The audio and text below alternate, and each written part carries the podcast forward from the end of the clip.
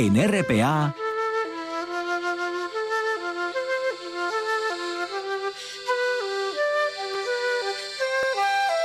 Noche tras noche.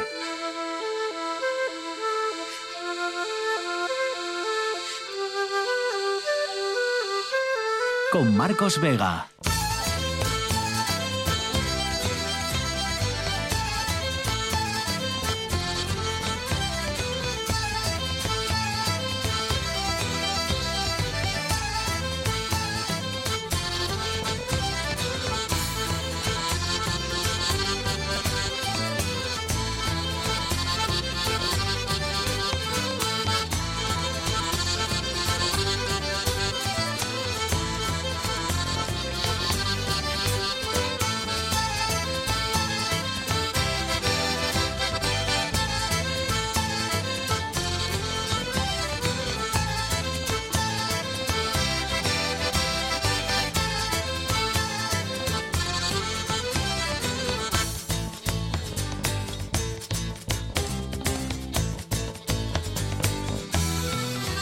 Buenas noches, bienvenidos al espectáculo de la radio. Hay, hay muchas cosas que celebrar este jueves, esa es la verdad. Para empezar, bueno, para empezar que mientras el resto del país se cuece en una ola de calor que está dejando más de 40 grados en varias provincias de España, pues aquí seguimos disfrutando, ¿verdad?, de estas temperaturas suaves, a pesar de cierto bochorno hoy en algunos lugares, pero disfrutando de temperaturas suaves. Ya les avanzo que tendremos más o menos un tiempo parecido al de hoy hasta el lunes incluso.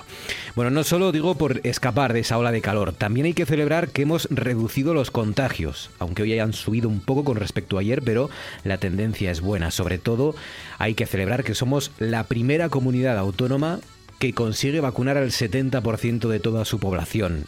Y sobre todo lo que supone eso, que tengamos la incidencia acumulada más baja de toda España, es decir, que las vacunas funcionan y que vamos por el buen camino. ¿Hasta cuándo? Bueno, a saber, hasta que se descontrole de nuevo la pandemia hasta la próxima desescalada, hasta que aparezca una nueva variante, hasta que comience el curso. Lo que toca ahora es celebrar estos datos de este 12 de agosto y esperar que en algún momento pues la vacunación relegue este virus de una puñetera vez en Asturias y en, y en todo el mundo ahora sí algo parecido a una gripe.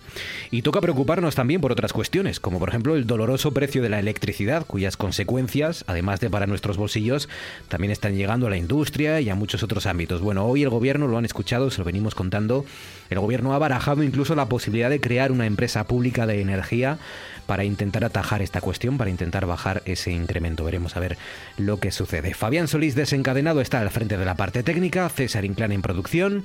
Son las 9 y 3 minutos, esto es Asturias y estas son las maneras que tiene de ponerse en contacto con nosotros, de contarnos cualquier cosa que desee, ruego, sugerencia o pregunta. Pueden hacerlo a través, por ejemplo, de los números de teléfono 2 uno fijo, digamos, 985-080-180 y sin, digamos, fijo, 985-080-180 y el WhatsApp, por si nos quieren enviar algún mensaje de texto o de, o de voz, también 679 11 78 03. Y tenemos cuentas en Facebook y en Twitter. En el Facebook ya saben que somos Noche tras Noche, todo junto, espacio RPA, nos pueden seguir. Y en Twitter arroba NTNRPA. Muchos de ustedes nos siguen contando sobre las tradiciones o costumbres que tienen si es que van a la feria de muestras. Por ejemplo, dice Santiago Robles, eh, Soberón dice, ver casas prefabricadas que no puedo comprar. Es verdad, esta es una de las de las, pero y qué guapas son, ¿eh, Santiago?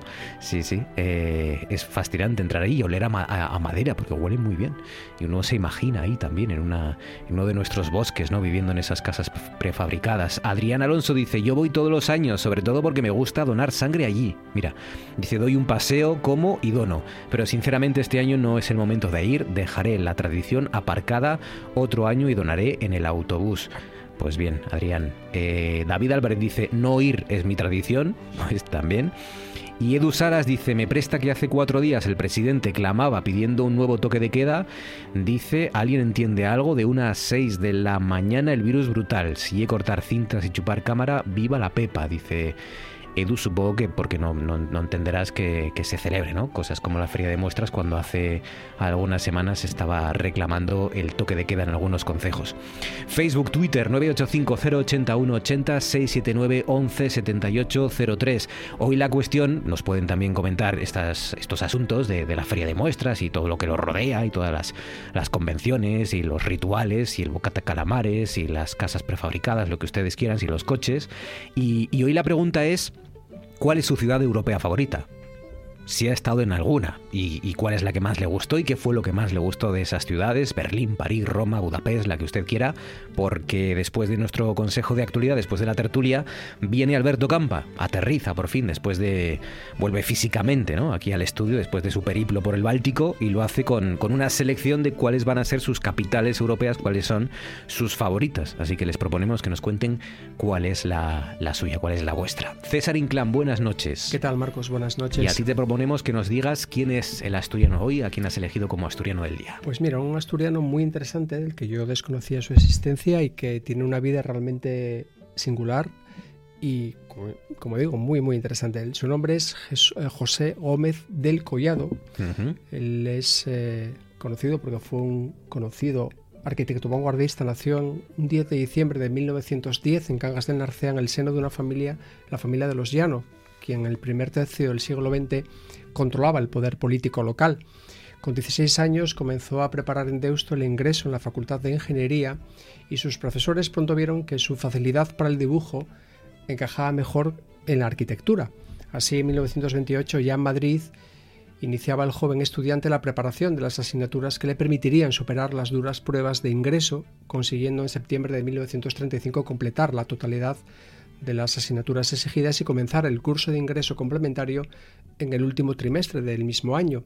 Los exámenes de junio de 1936 los realizó en la recién inaugurada Escuela de Arquitectura de la Ciudad Universitaria de Madrid, siendo estos los primeros actos lectivos de la misma y durante varios años los últimos, pues la posición del edificio hizo que pasara a estar en la primera línea del frente durante la Guerra Civil. Gómez del Collado fue alistado en el ejército republicano, encuadrado dentro de, eh, la 28 Brigada de Fabricación y Recuperación, conocida como Stajanov, ocupándose del mantenimiento de infraestructuras. Su afición a las motocicletas, fue propietario de los años 50 eh, de una Harley Davidson, permitió que se le encomendara labores de enlace y correo entre Madrid y Valencia.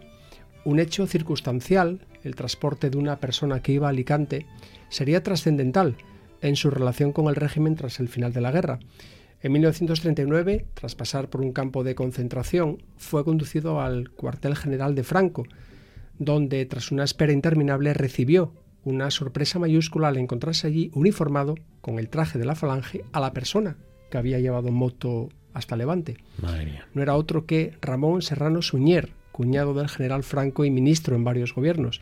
Este hecho provocó que Gómez del Collado no fuese represaliado y comenzar a trabajar en la Dirección General de Registros, perdón, de Regiones Devastadas y Reparaciones, a la vez que concluía sus estudios universitarios.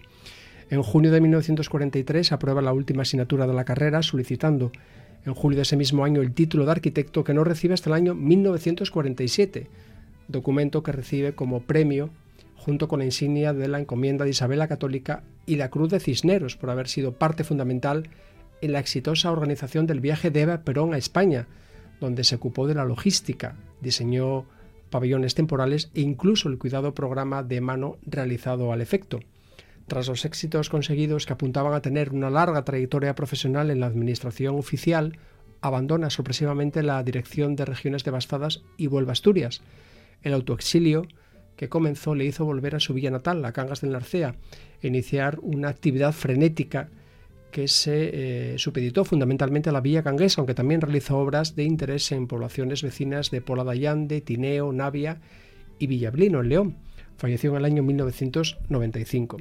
Y precisamente ayer el Colegio de Arquitectos de Asturias le rindió homenaje con la instalación de una placa en su vivienda estudio de la Cogolla, que acredita que este inmueble forma parte del registro del documento ibérico, una entidad que vela por la protección del patrimonio de la arquitectura moderna y del que forman parte otra decena de obras del arquitecto cangués.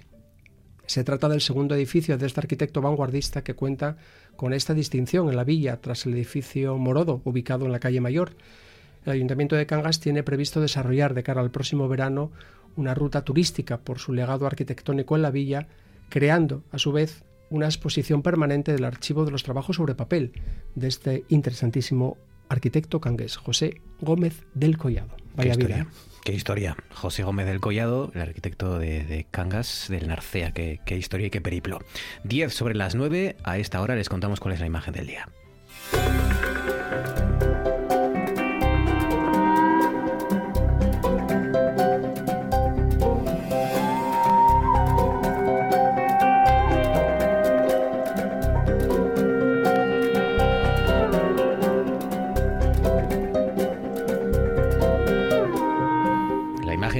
Tienen en Noche tras Noche, Espacio RPA en nuestra cuenta de Facebook y que también nos, nos refleja un viejo conocido también. Eh, José Ballina, buenas noches.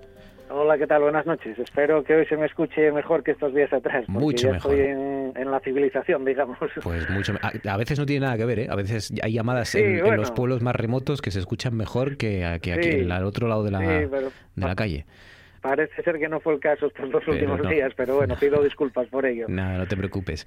Decía yo un viejo conocido, eh, casi nuestro nuestro Super Mario, ¿no? De alguna manera. Eh, el, levantador de pesa que está eh, apoyado con sus dos enormes brazos, con cara de muy muy buenos amigos y con una con una pesa inmensa de, de press banca, con no sé cuántos kilos hay aquí, pero es un es una barbaridad lo que hay aquí. Sí, exactamente. Se trata del atleta de Press Banca, Julio García, eh, natural de Figaredo, y bueno, fincado en Oviedo ahora, que está, eh, la, hizo Paloma Ucha, la fotoperiodista del comercio, en, en un gimnasio en el Charlie de Gijón, que es donde suele entrenar habitualmente, y él, la imagen es, eh, vamos, corresponde a una composición simétrica donde el centro lo ocupa Julio mirando directamente a la cámara con sus brazos encima de, del listón que, que, sujeta las pesas y que está colgado en el, armazón del, del, banco de Presbanca, ¿no?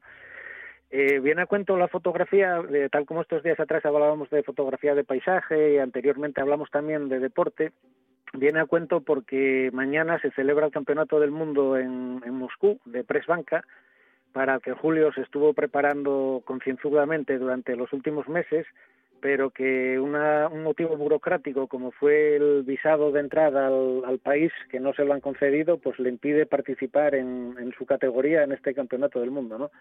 La fotografía a veces es también una fotografía eh, reivindicativa, una fotografía donde hay que mojarse. En este caso, Paloma hizo su trabajo para un reportaje eh, digamos, aséptico, pero yo la, utilizo con su permiso para, para reivindicar que Julio, eh, bueno, eh, es uno de esos atletas no muy conocido, a pesar de ser diez veces campeón del mundo en su modalidad deportiva, que se le ha privado de participar en un campeonato del mundo por razones ajenas al deporte, ¿no? Y además con posibilidades de, de ganar otro campeonato del mundo. Además, con otra particularidad, que era el último campeonato que iba a disputar, puesto que, bueno, está, es un atleta del año 64 y la verdad que eh, este, este deporte en sí es, es agotador y muy, muy vamos, muy, muy gastador ¿no? de, las energías para los atletas. Desgasta mucho, sí, es verdad, porque, porque bueno, son, es muchísimo peso y, el, y, lo que ha soportado esa espalda, esos brazos, esos hombros de, de, Julio, pues solo lo sabe él, seguramente, ¿no? Sí, sí, sí, desde luego. Entonces él lo que, lo que ha preparado para mañana ha sido una competición, digamos, paralela, que se va a retransmitir online en directo a las 3 de la tarde desde el gimnasio Charlie y que va a estar eh, para que tenga todas las garantías de, certificación de la marca que haga, aunque no sirva para el campeonato del mundo, simplemente para, para comparar con las marcas que sí se hagan en el campeonato del mundo, va a estar Domingo García Pérez, que es un, un juez olímpico internacional, evidentemente, claro, si es olímpico, que va, va a estar en el presente para certificar que los pesos eh, que levante Julio, que mm, pido disculpas porque no lo sé, pero sé que superan con creces los 200 kilos. Sé que, sé que en el 2016 su récord era de 242 kilos. El deporte consiste en echarse de espaldas en el banco. Las pesas están eh, sujetas en un soporte por encima. las coge, eh, las saca del soporte y tiene que bajar el, la barra que sujeta las pesas hasta el pecho y levantarla las más veces posibles que pueda. Eh, ahí es donde se certifica la marca que hace con las pesas y con el número de repeticiones. Entonces, pues nada, todos los que conocemos a Julio estamos eh, moralmente apoyándolo y bueno, pues le deseamos los mayores éxitos que, que no van a ser eh, no van a ser oficiales, pero que todos sabemos que va a superar con creces el récord que en Moscú se va a, se vaya a sacar mañana. claro, em, él, tenía, él tenía pensado efectivamente eh, acabar y, cerrar esa carrera deportiva 57 años, ¿no? Creo que tiene o está a punto de cumplir en Moscú y, no le han dejado entrar. ¿Por qué? Pues mira, eh, creo que, que el no concederle el visado es por motivos del COVID. Eh, por el tema de, tener España como, como país peligroso, potencialmente peligroso. Eh, realmente hablé con él el otro día, pero mira, no, le pregunté el motivo por el cual se lo habían denegado, pero vamos, casi pondría por seguro que el motivo fue este. Pues qué lástima. Por un motivo burocrático, él lleva meses preparándose, levantando, haciendo repeticiones eh, pues intensivas todos los días, igual hace, empieza con 150 kilos, hace unas cuantas repeticiones, 8, 10, empieza a aumentar los kilos, empieza a subir, vamos, que eso es, agotador. Y estaba realmente preparado para batir el récord del mundo, seguro, vamos. Y de hecho mañana veremos la marca que haga y las marcas que se den en Moscú y se podrá comparar. Pues qué lástima, pero bueno, eh, oye, que le quite que lo bailado porque ha ganado ya de todo en, en esa categoría y, y son muchos años ya, o sea que eso no se lo va a poder quitar nadie, virus o, pandemias aparte o que le dejen o no le dejen entrar en Moscú. Es un gran deportista y mejor persona. Julio García, pues es el protagonista de nuestra imagen de la jornada que ya tienen en nuestro Facebook del programa. José, cuídate, gracias amigo, un abrazo. Nada, muchas gracias y nos vemos, bueno, nos oímos el martes que viene. Hasta el martes, gracias compañero. hasta luego.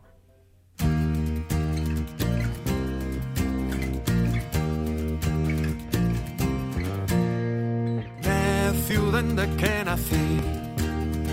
Está picando pelo oscuro. Tengo yo el de andar per caminos inseguros. La vida que traigo yo, la del que no descansa. La de la cinta de sola, la del tiempo que no pasa.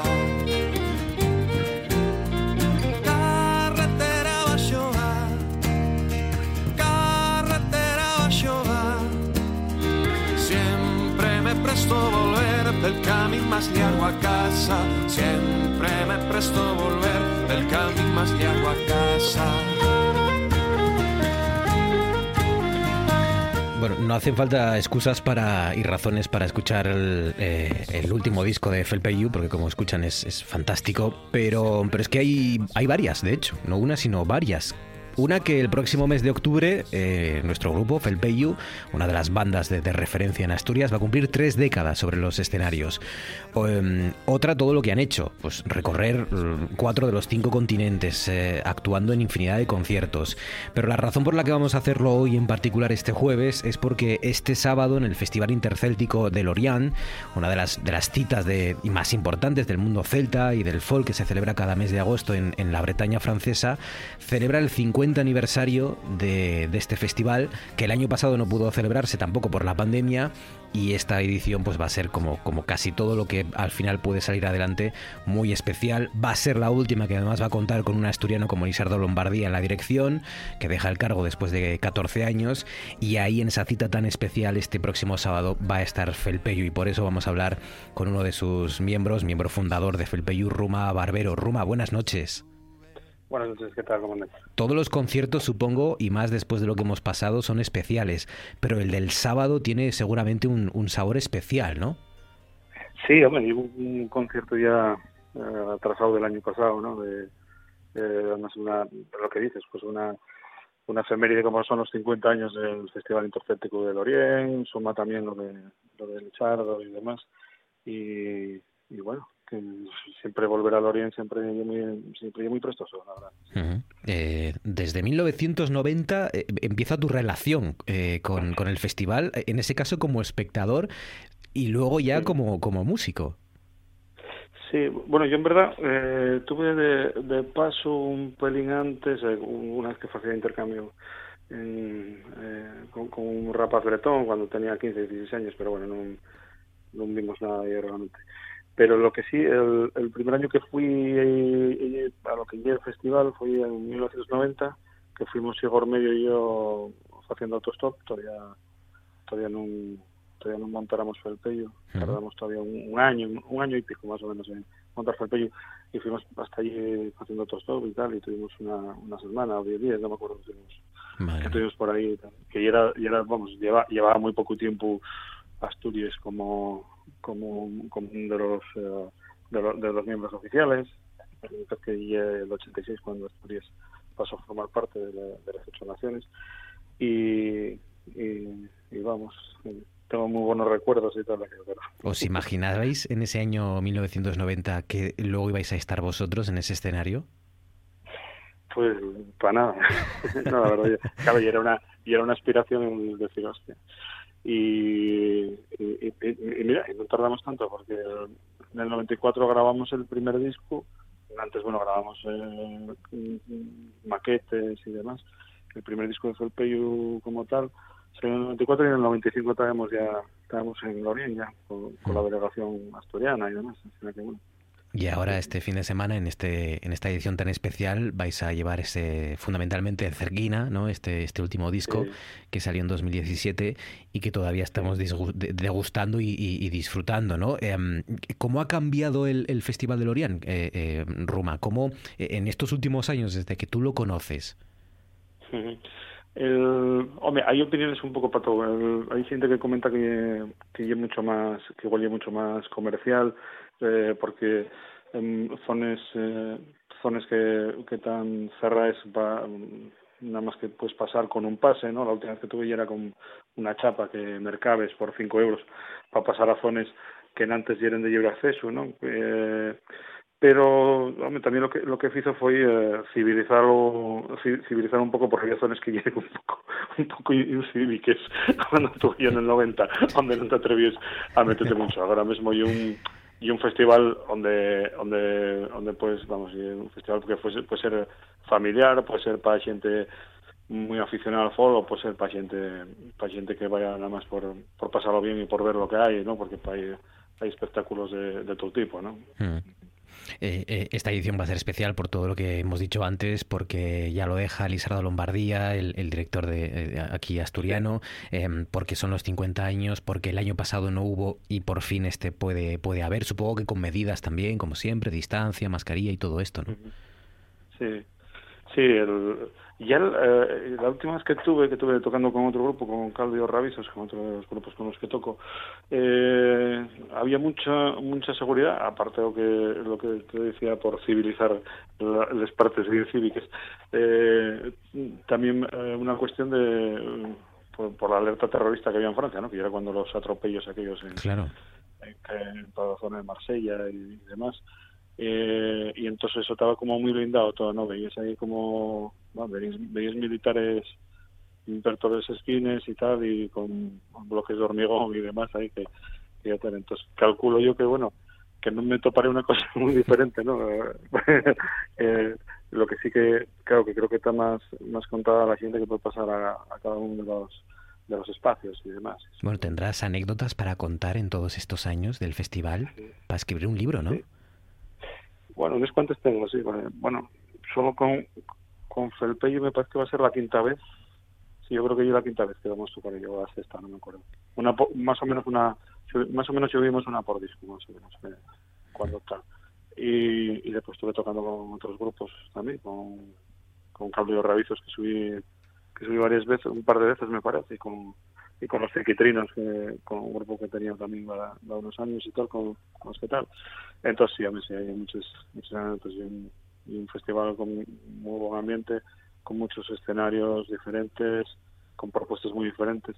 Y mira, si te ves a Lizardo Lombardía, por ejemplo, Lizardo Lombardía agarró el festival, eh, va 14 años, el festival estaba en un momento un poco un poco estancado cuando lo agarró Lizardo y Lizardo, por ejemplo, hizo dos cosas que lo reconocen mucha gente de Bretaña, que foi apostar eh, del todo pola, pola cultura bretona por, e cando empezou a, a ponerse yo todo en, aparte de en francés en, en bretón en el festival, o sea, Ujú. francés, inglés, bretón, pero vamos, el bretón tuvo mucha más presencia, los grupos bretones pasaron a tener mucha más presencia y propuestas de, de editar mucho más tal, y también abrió abrió mucho el- a, a otros a, a, a otro- a otras músicas, ¿no? Claro. Entonces empezó, empezamos empezamos a ver cosas fuera de fuera de lo que el- eh, los países celtas o arco atlántico y tal, vimos eh, propuestas rumanes eh, mezclado con música bretona, eh, vimos, eh, por ejemplo, pues, pues llevaron a, a xente de,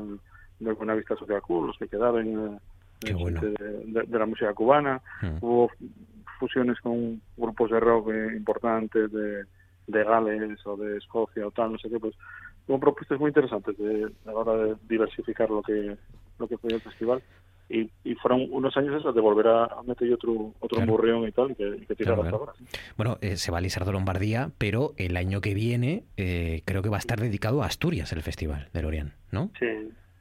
Sí, y después de, de nueve años, me parece que la última vez que tuvo dedicado, dedicado a Asturias, eh, pues bueno, pues, pues una oportunidad buena porque porque bueno, ahora también yo creo que hay que hay un gobierno que está más eh, que está más para la mano para para entender lo que puede ser el, la- el- las conexiones atlánticas y europeas, ¿no? Eh, pues, eh, todas las conexiones del arco atlántico, igual que se fan desde el, desde el Mediterráneo, los, los Mm. países ribereños del Mediterráneo, pues esas conexiones y tal, yo creo que les tiene más claro el actual gobierno que, que en tiempos de otros de otros gobiernos anteriores y, y creo que puede que puede inte- intentar hacer una, una propuesta potente, ¿no? Porque y un, y un escaparate va a tener tener Asturias como bueno. como, como, como el país protagonista ese año en, en Lorient y tal, vamos, un escaparate yo creo que es muy importante. 50 años, 50 aniversario del Festival de Lorient que, que vamos a, a disfrutar y seguro escuchando a Felpeyu y vosotros más que nadie seguramente. Que lo disfrutéis mucho, que vaya todo bien, Ruma, y que, y que eso, a, a seguir. Ruma Barbero, miembro de Felpeyu. Gracias, Ruma, y, y lo dicho, que disfrutéis mucho. Un abrazo fuerte. Gracias a vosotros, vámonos, Y chao. ahora esto.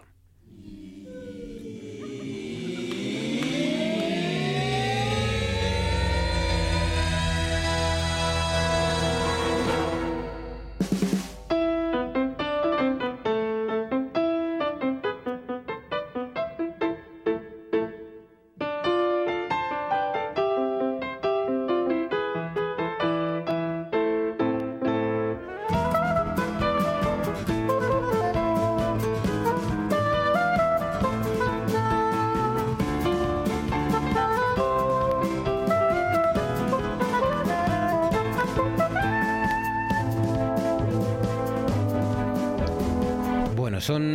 noches especiales para mirar a las estrellas porque, porque están ahí las Perseidas o, bueno, llevan ahí desde hace ya varios días, pero en esta semana y, sobre todo desde el martes, miércoles y hoy jueves, pues son los días en los que se supone más intensidad hay, pero claro, las Perseidas vienen eh, acompañadas de, de las nubes, como tantas y tantas noches en Asturias. Por eso creo, Isaías Gonzalo, buenas noches.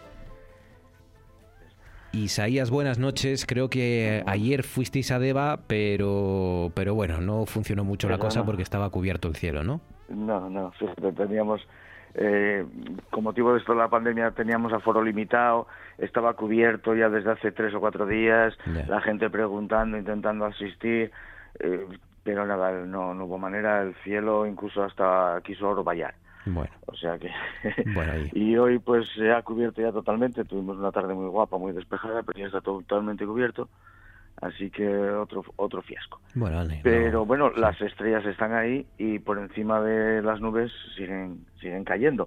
Entonces, eh, aunque a nosotros nos gusta estar con la gente y recibirla aquí en Deva, pues tendremos que, que marchar. Todavía estamos a tiempo porque el máximo es hoy a las 2 de la mañana, o sea, esta noche que viene, y se puede ir hasta hasta la cordillera cantábrica, no sé, pues a la Riru, a, a, a, a Cotobello, a Casamieres, o incluso pasar, eh, nada más pasar el, el Negrón, pues ya tenemos el cielo despejado y se pueden observar. Nosotros una, una escapadina en algún pueblo de León por ahí, que los hay muy guapos también, si uno quiere ver las Perseidas.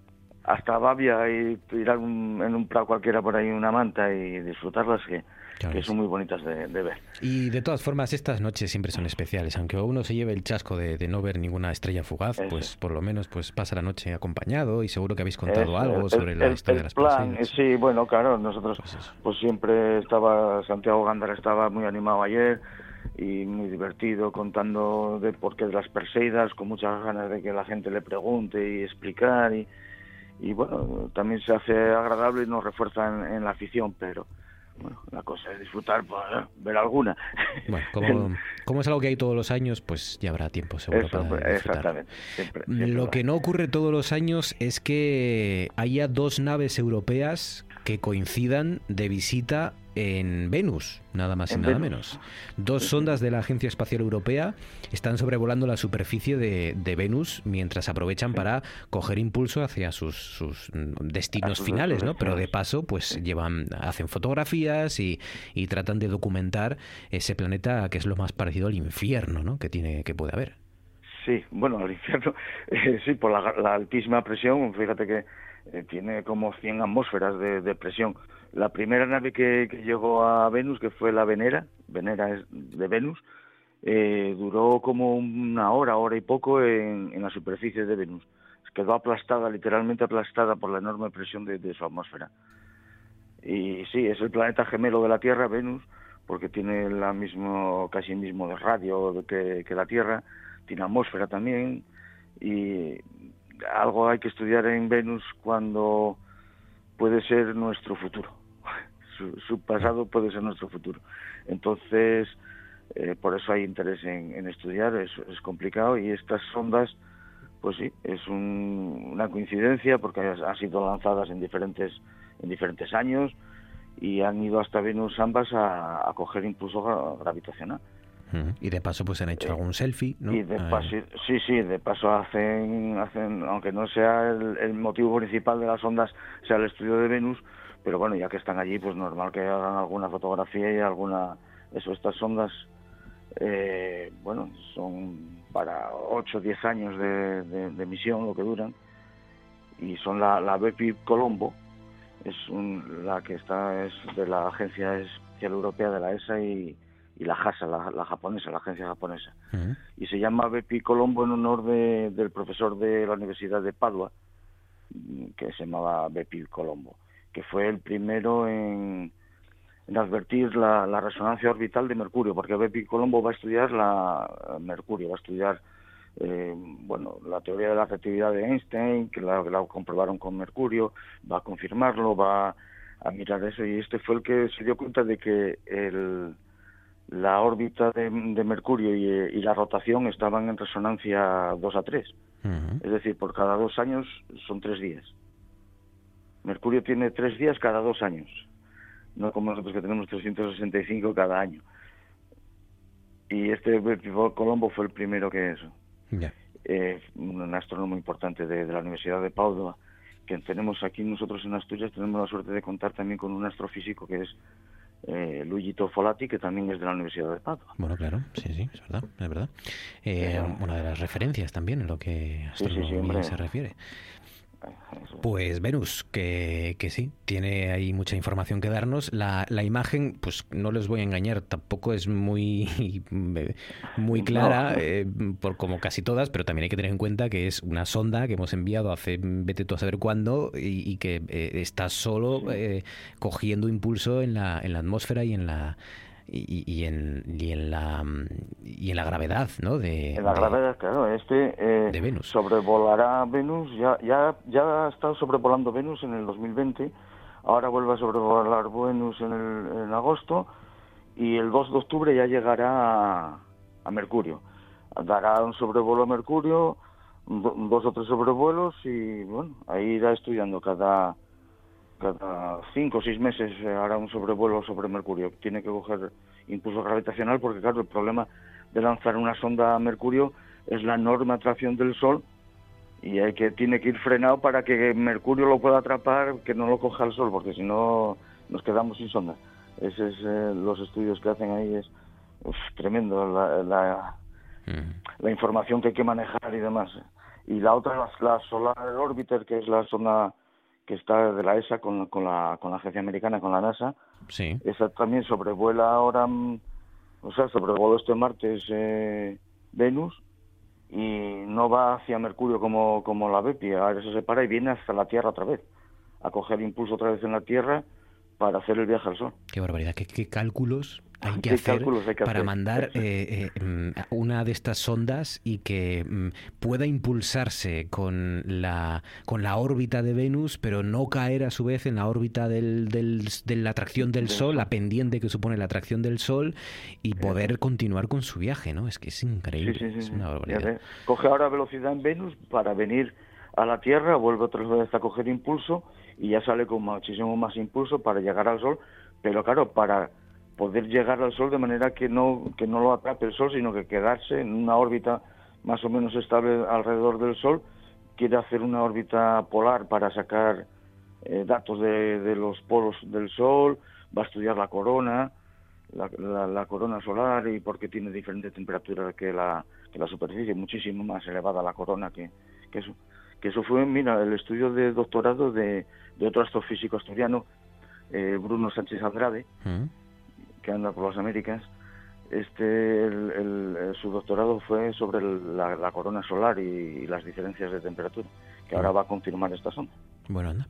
Pues mira, los asturianos tenemos presencia. Ahí está la conexión asturiana con esta nueva misión de la Agencia Europea, mm, la Agencia Espacial Europea, que, que también cuenta con la NASA, pero que yo creo que es de lo más complejo, ¿no? De la misión más compleja que, que de las que hemos Sí, hablado. sí.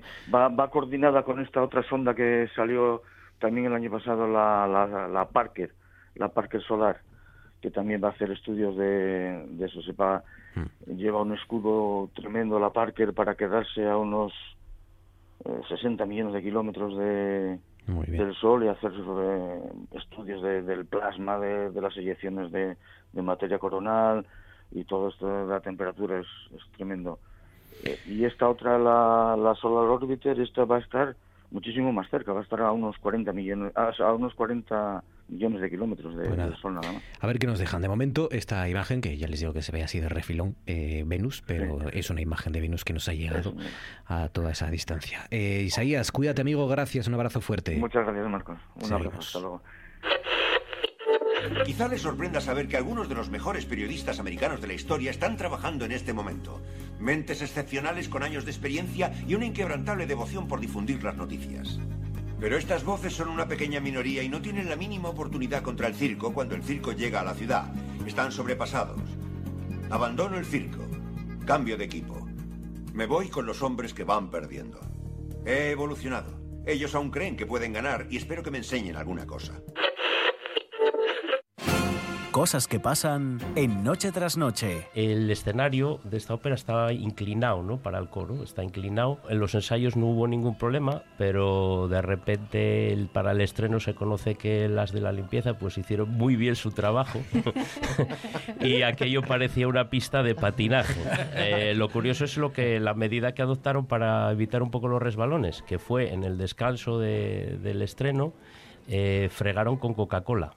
Anda. Para que quedase como, como en las discotecas, así. Claro, no me digas, ¿sí?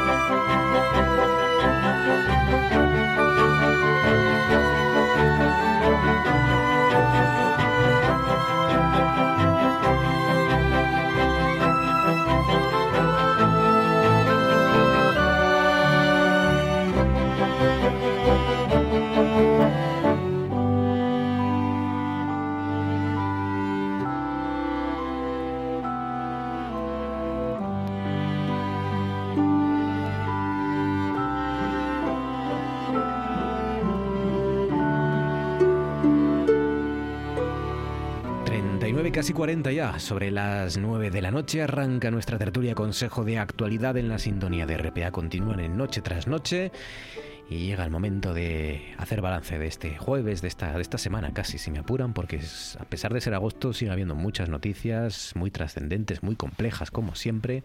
A esto ya estamos acostumbrados, pero, pero bueno, es nuestra misión y es nuestro deber. Y para eso estamos aquí con Cristina Esteban. Cristina, buenas noches. Muy buenas noches. ¿Cómo estás, Cristina? ¿Qué tal? Pues encantada de estar aquí con me vosotros. Alegro, me alegro mucho. Y con nuestros oyentes. Y ¿Ha sido ya la feria de muestras o no?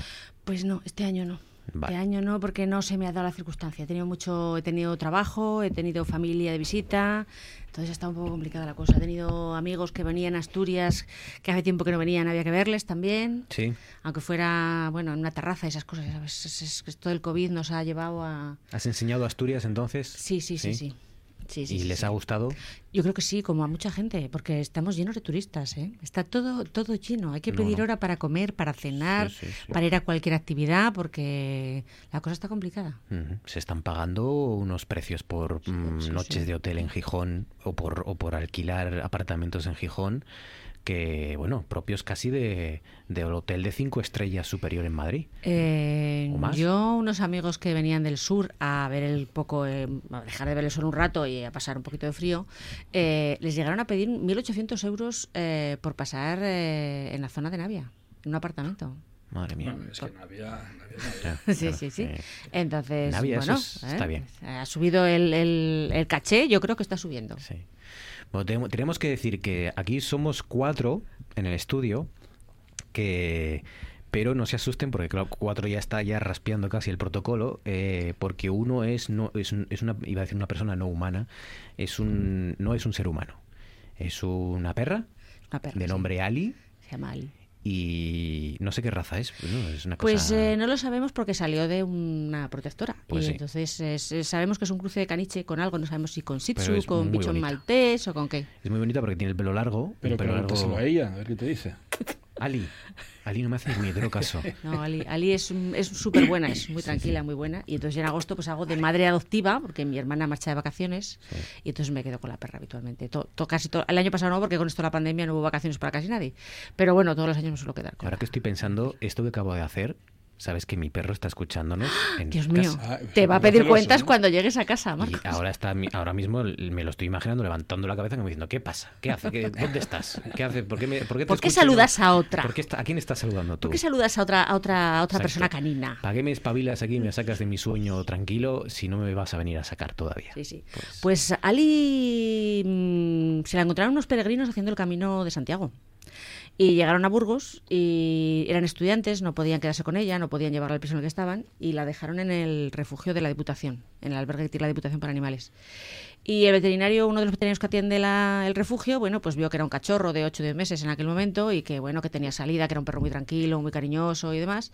Y pues, pues la llevó a la clínica, le adeciento un poquito y puso un cartelito de busco familia en el tal. Y entonces mi hermana, la tercera vez que pasó, pues entró y se la llevó a casa. Si es y aquí que- está, lleva cinco años en la familia, es una más. Salen las fotos, en las fotos de Navidad sale siempre, las fotos Bueno, de tal, sale. Bueno, a riesgo, a riesgo de resultar pesados y cansinos, eh, bueno, pues a lo mejor con que solo una persona ya se dé cuenta, si alguien que nos está escuchando eh, o alguien de los que conoce a alguien de los que nos esté escuchando eh, tiene pensado eh, adoptar un perro o comprar, adquirir a un perro, adquirir un perro, ya sea ahora o más tarde, que no compre, que adopte. Sí. Porque a lo mejor está pensando, bueno, ya, pero es que yo quiero un perro determinado, de un tamaño, y entonces va a encontrar en cualquiera o casi cualquiera de las eh, protectoras, de las asociaciones, de los albergues que hay en Asturias, y si no lo encuentra en uno, lo va a encontrar en el siguiente, a todos los perros que usted piense, imagine, de todos los tamaños, colores y formas. A, a lo mejor no tienen pedigrí, que los hay con pedigrí, ¿eh? También, también, sí, sí. Porque esto pasa. O sea, gente abandona perros con pedigrí. Los compra y luego los abandona. Bueno, es que un perro no es un objeto de lujo. Yo, yo era el tema que traía hoy de precisamente de, tal, porque es que el otro día en una de estas reuniones sociales que, bueno, nos vemos hace tiempo, pues un, amigo me dijo que, es que, que iban a tener un perro. Digo, ah, pues qué bien. Digo, ¿dónde vais a ir a por él y tal? ¿Vais a ir al refugio? Me dice, no, no, estamos esperando que nazca. Digo, oh, Dios mío, yo no me lo puedo creer. Digo, entonces, digo, ¿te hago un conocido? No, no, no, de un criadero, bueno, un precio exorbitante, un criadero no sé dónde. Y de ahí tú yo quedé realmente, o sea, quedé sorprendido porque nunca pensé de esa persona que mm, fuera a comprar un perro. O sea, me sorprendió conociendo eh, a esa familia, me sorprendió muchísimo. Eh, eh, no pasa nada, bueno, no pasa nada. Eh, eh, aquí defendemos que se adopten eh, y que no se vendan y que no se compren, pero es verdad que hay muchas razones, ¿no? Pero yo creo que es porque la gente no se da cuenta de verdad de la variedad y de la y de la cantidad que hay en las eh, esperando a Sí. ser adoptados. Perros de todo, lo- de carácter, de, de- si uno lo quiere pequeño, si lo quiere tranquilo, si lo quiere más activo, si lo quiere eh, de, de todos, de, de pelo largo, de pelo corto, o sea, cualquier tipo de perro que uno pueda imaginar está esperando ser adoptado. Sí. Entonces, que, que primero se dé una vuelta por lo menos y luego ya, pues si no encuentra a lo mejor exactamente lo que quiera, cosa que yo dudo, pues que ya pues que vea lo que hace. Pero ya es una cuestión también de... poco de conciencia. A mí, a mí me Bueno, sorprendió, supuesto, claro. sí, me sorprendió mucho y luego, bueno, pues eh, en mi entorno, pues yo, la mayoría de la gente que conozco, que yo no tengo perro ahora mismo en casa mm, constantemente, porque tengo un problema de asma y entonces, bueno, pues, pues no es recomendable. No es una de las del último perro que, que tuve. Después de eso no, no tuvimos más.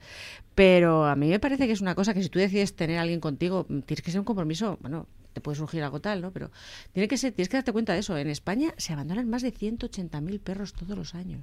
Y eso, Todos los años. y eso porque ahora se abandonan. Sí, bueno, sí. Porque, ta- bueno, y, y también se matan, ¿eh? Sí, sí, Pero ahora sí, se, se- al menos saben que existe esa posibilidad, porque antes ni eso. Antes somos se somos el peor país de Europa en este en este terrible, tema. Y es una cosa que el otro día realmente me chocó me llamó mucho la atención y me- bueno pues le, le mencioné eso no digo oye pues si quieres un perro oye pues busca mira en los albergues o pregunta porque a lo mejor encuentras un perro parecido al que Sí, tú sí, quieres al que tú necesitas o lo que tu familia el que encaje en tu familia no en tu vida familiar en tus actividades diarias porque muchas veces también yo creo que el abandono se produce porque eh, la gente piensa que un perro eh, es eso como un objeto más y no es así es un ser vivo que tiene necesidades que tiene que salir que tiene que comer que tiene que ir al veterinario que cuesta un dinero porque Buah. tiene un gasto económico asociado y que luego que necesita un compromiso también necesitan compañía también los perros o sea no puedes mucho eh, un perro no es un gato ¿eh? que a mí me gustan mucho los gatos pero un perro no es un gato necesita una atención diaria y constante Luis Laria, buenas noches. Muy buenas noches. ¿Qué tal, Luis?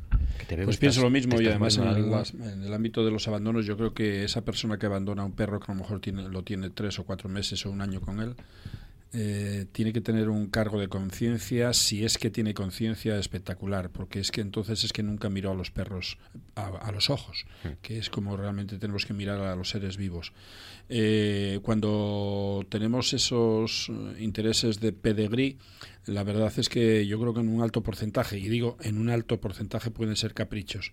La estética, la belleza, todo tiene así un, como decía el otro, yo quiero un perro de marca. Bueno, pues si quieres un perro de marca, pues eh, es lo que tienes. bien, es, ci- bien es cierto que depende de para qué circunstancias a veces necesitas un determinado tipo de perro, ¿eh? y a lo mejor tienes que eh, comenzar tú educándolo.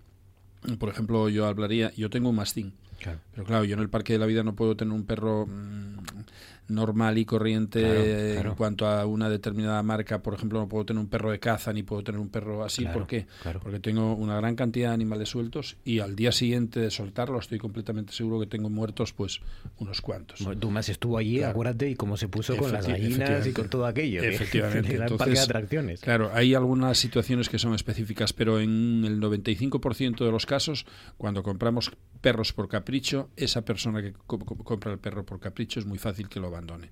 Y ahí la legislación tiene que ponerse mucho más severa.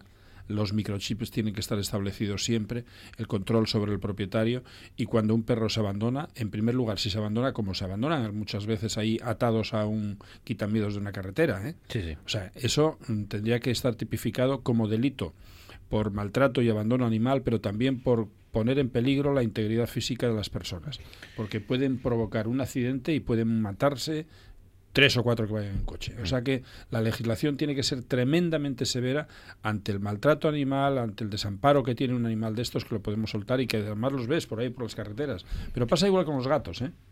Con los gatos hay un problema añadido, es que los gatos, claro, como son mucho más, por decirlo así, mucho más urbanitas, eh, pueden tener camadas tremendas porque y lo que hay que hacer es, en este caso, pues esterilizar eh, machos o hembras. Hay que buscar esa alternativa porque, claro, tienen una comida fácil, eh, mm, están de vagabundos por ahí de cualquier manera y eh, están aumentando. En algunas zonas Sí, están aumentando muchísimo los gatos a nivel de calle. Tengo que decirte que antes estábamos hablando de las Perseidas y de la posibilidad de ir a León. Tengo que decirte que eh, hay gente que te ha hecho caso y ha ido a León a ver las Perseidas. Y, y para que os deis cuenta de la influencia de Luis Laria, eh, estas este testimonio de gente que te hizo caso y fue a León a ver las Perseidas, en concreto, eh, se puso a jugar en una piscina de León a eh, monstruos y animales marinos. No en, un juego, sí. ¿Sí? Sí. Y, y el No, no eran ballenas, ¿no? Serían... no, animales marinos. Había, Vale. había que elegir. Había que elegir animal marino. Y bueno. eh, ¿sabéis qué animal marino eligió el más pequeño de, la, de esta familia en particular? Familia Un asturiana. calamar gigante. Luis Laria. Ah, claro, pues que animal total y absoluto. Como en categories. Lo estoy Luis diciendo Laria muchos como- días. Como animal de compañía. Hoy lo dije también. eh, ¿Sabéis qué ocurre? Hasta ese punto llega tu influencia. Un niño Pues- diciendo, yo, yo elijo ser Luis Laria como animal marino. Y yo eh, os aseguro que además yo, te lo- lo- os lo digo en serio, y tengo la completa seguridad de que incluso estoy totalmente convencido interiormente. Y yo cada vez me siento más irracional. En serio. Y, y- y no sé si Sí, disfruto incluso con ello. Puede ser con la edad. Eh, mira, tengo un testimonio, tengo un testimonio audi- audífono, audi- audible. Escucha. Ayer vimos estrellas y planetas con mi telescopio. Qué bueno, Me encantó. qué bueno. Hola Luis. ¡Hola! Aunque no sé si me escucharás, pero No, no, no mira, está- me bueno, estás, sí, te estará escuchando. en- me estás emocionando, ¿eh? Me estás emocionando. La Iyan, próxima vez que vayas... Iyan. Sí, Iyan se llama, sí. Pues Iyan, la próxima vez que vayas al Parque de la Vida quiero hacer una foto contigo. Yo creo que ya tiene una foto, estuvo en el Parque de la Vida. la tiene. Claro, de ahí lo de, de, ahí lo de, de su fascinación por... Oye, Iyan, voy a hacer una cosa y lo digo aquí públicamente para Verás. que se enteren todos. Te voy a hacer un carnet de eh, socio, en este caso, eh, vamos a decir, hasta que tengas la mayoría de edad. Vas a poder entrar gratis al Parque de la Vida todos los días que vayas. Venga. Tú. ¿De Tarjeta- acuerdo? Tarjeta black. Mereces eso y mucho más. Un abrazo muy fuerte y efectivamente un buen monstruo en el agua podría ser yo. Y Jan, un Niños- beso. Niños asturianos bañándose en piscinas leonesas y eligiendo Luis Laria como animal de marino. Esto, esto me gusta mucho. Qué bueno. Carlos Fernández Llaneza, buenas noches. Hola, buenas noches. ¿Qué tal, Carlos? ¿Cómo estás? Bien. Me alegro. Me alegro. ¿Te has escapado a León para ver las Perseidas? ¿Has ido ahí No. al- a Naranco? No, no. No, no, por aquí al bueno, fresco tampoco es que esté muy fresco, hay mucho bochorno, mucha humedad, se sube bastante, pero sí estuve por el Naranco también, claro. Bueno. Hombre, eh, ha, hecho, original, ¿no? ha hecho bochorno, hoy. sí, sí, sí, no esperaba menos, ¿eh? También. Eh, pero ha hecho bochorno, es verdad. Ahora, decir aquí en Asturias que, que hoy ha hecho bochorno, con los 42 grados, 40 grados que han alcanzado en, en muchas provincias, No, no. y lo que les Bueno. queda, ¿eh? Porque Hay, hay un dato hoy que a mí me parece, joder, la verdad es que empieza esto un poco ya a ser preocupante. ¿no? Hoy se alcanzó en Sicilia, en Siracusa, 48,8 grados. Es la temperatura más alta en Europa desde que existen registros. casi Es que 50 grados en Siracusa.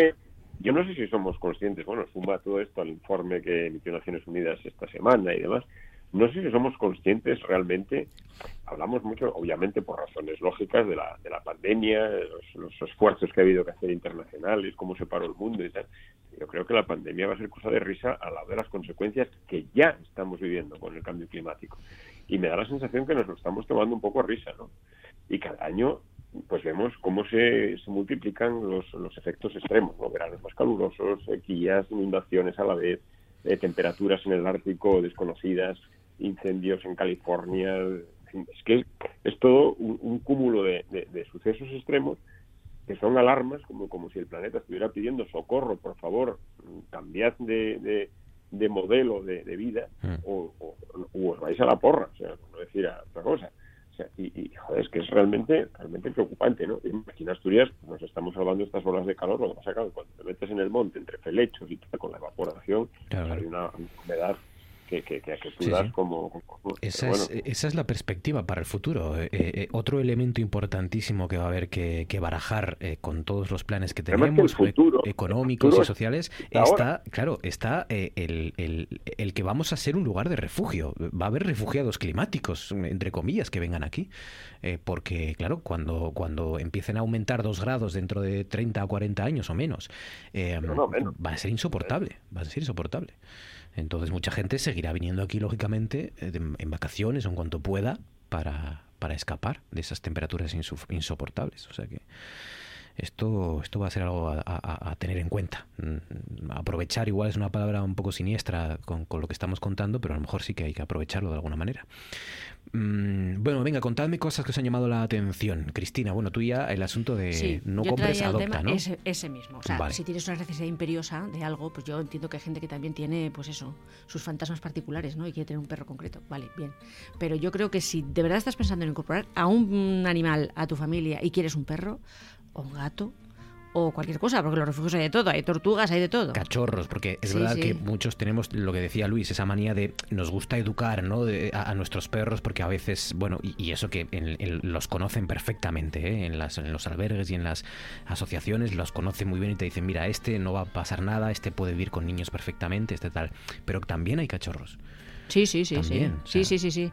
Eh, de hecho, Ali, Ali cuando fue adoptada tenía entre 8 y 10 meses. Bueno, no sabían exactamente por tal, pero bueno, entre 8 y 10 meses.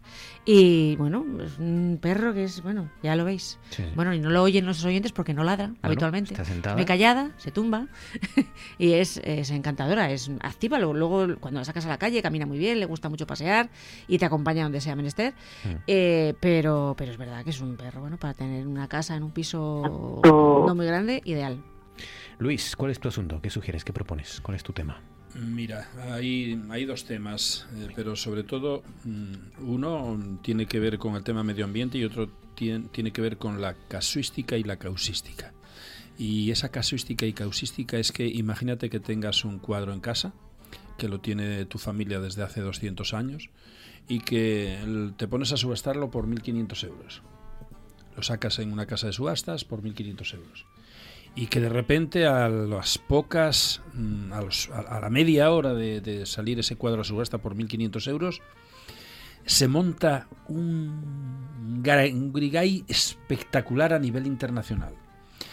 Eh, que además ese apellido de la familia es Pérez de Castro, que viven en Madrid y que de la noche a la mañana se encuentran con que tienen un cuadro en casa supuestamente que puede alcanzar perfectamente los 10 millones de euros. O que directamente no tiene valor, ya. No, no, no, el valor ya lo va a tener por el mero hecho de que eh, la, la polémica que suscitó. ¿eh?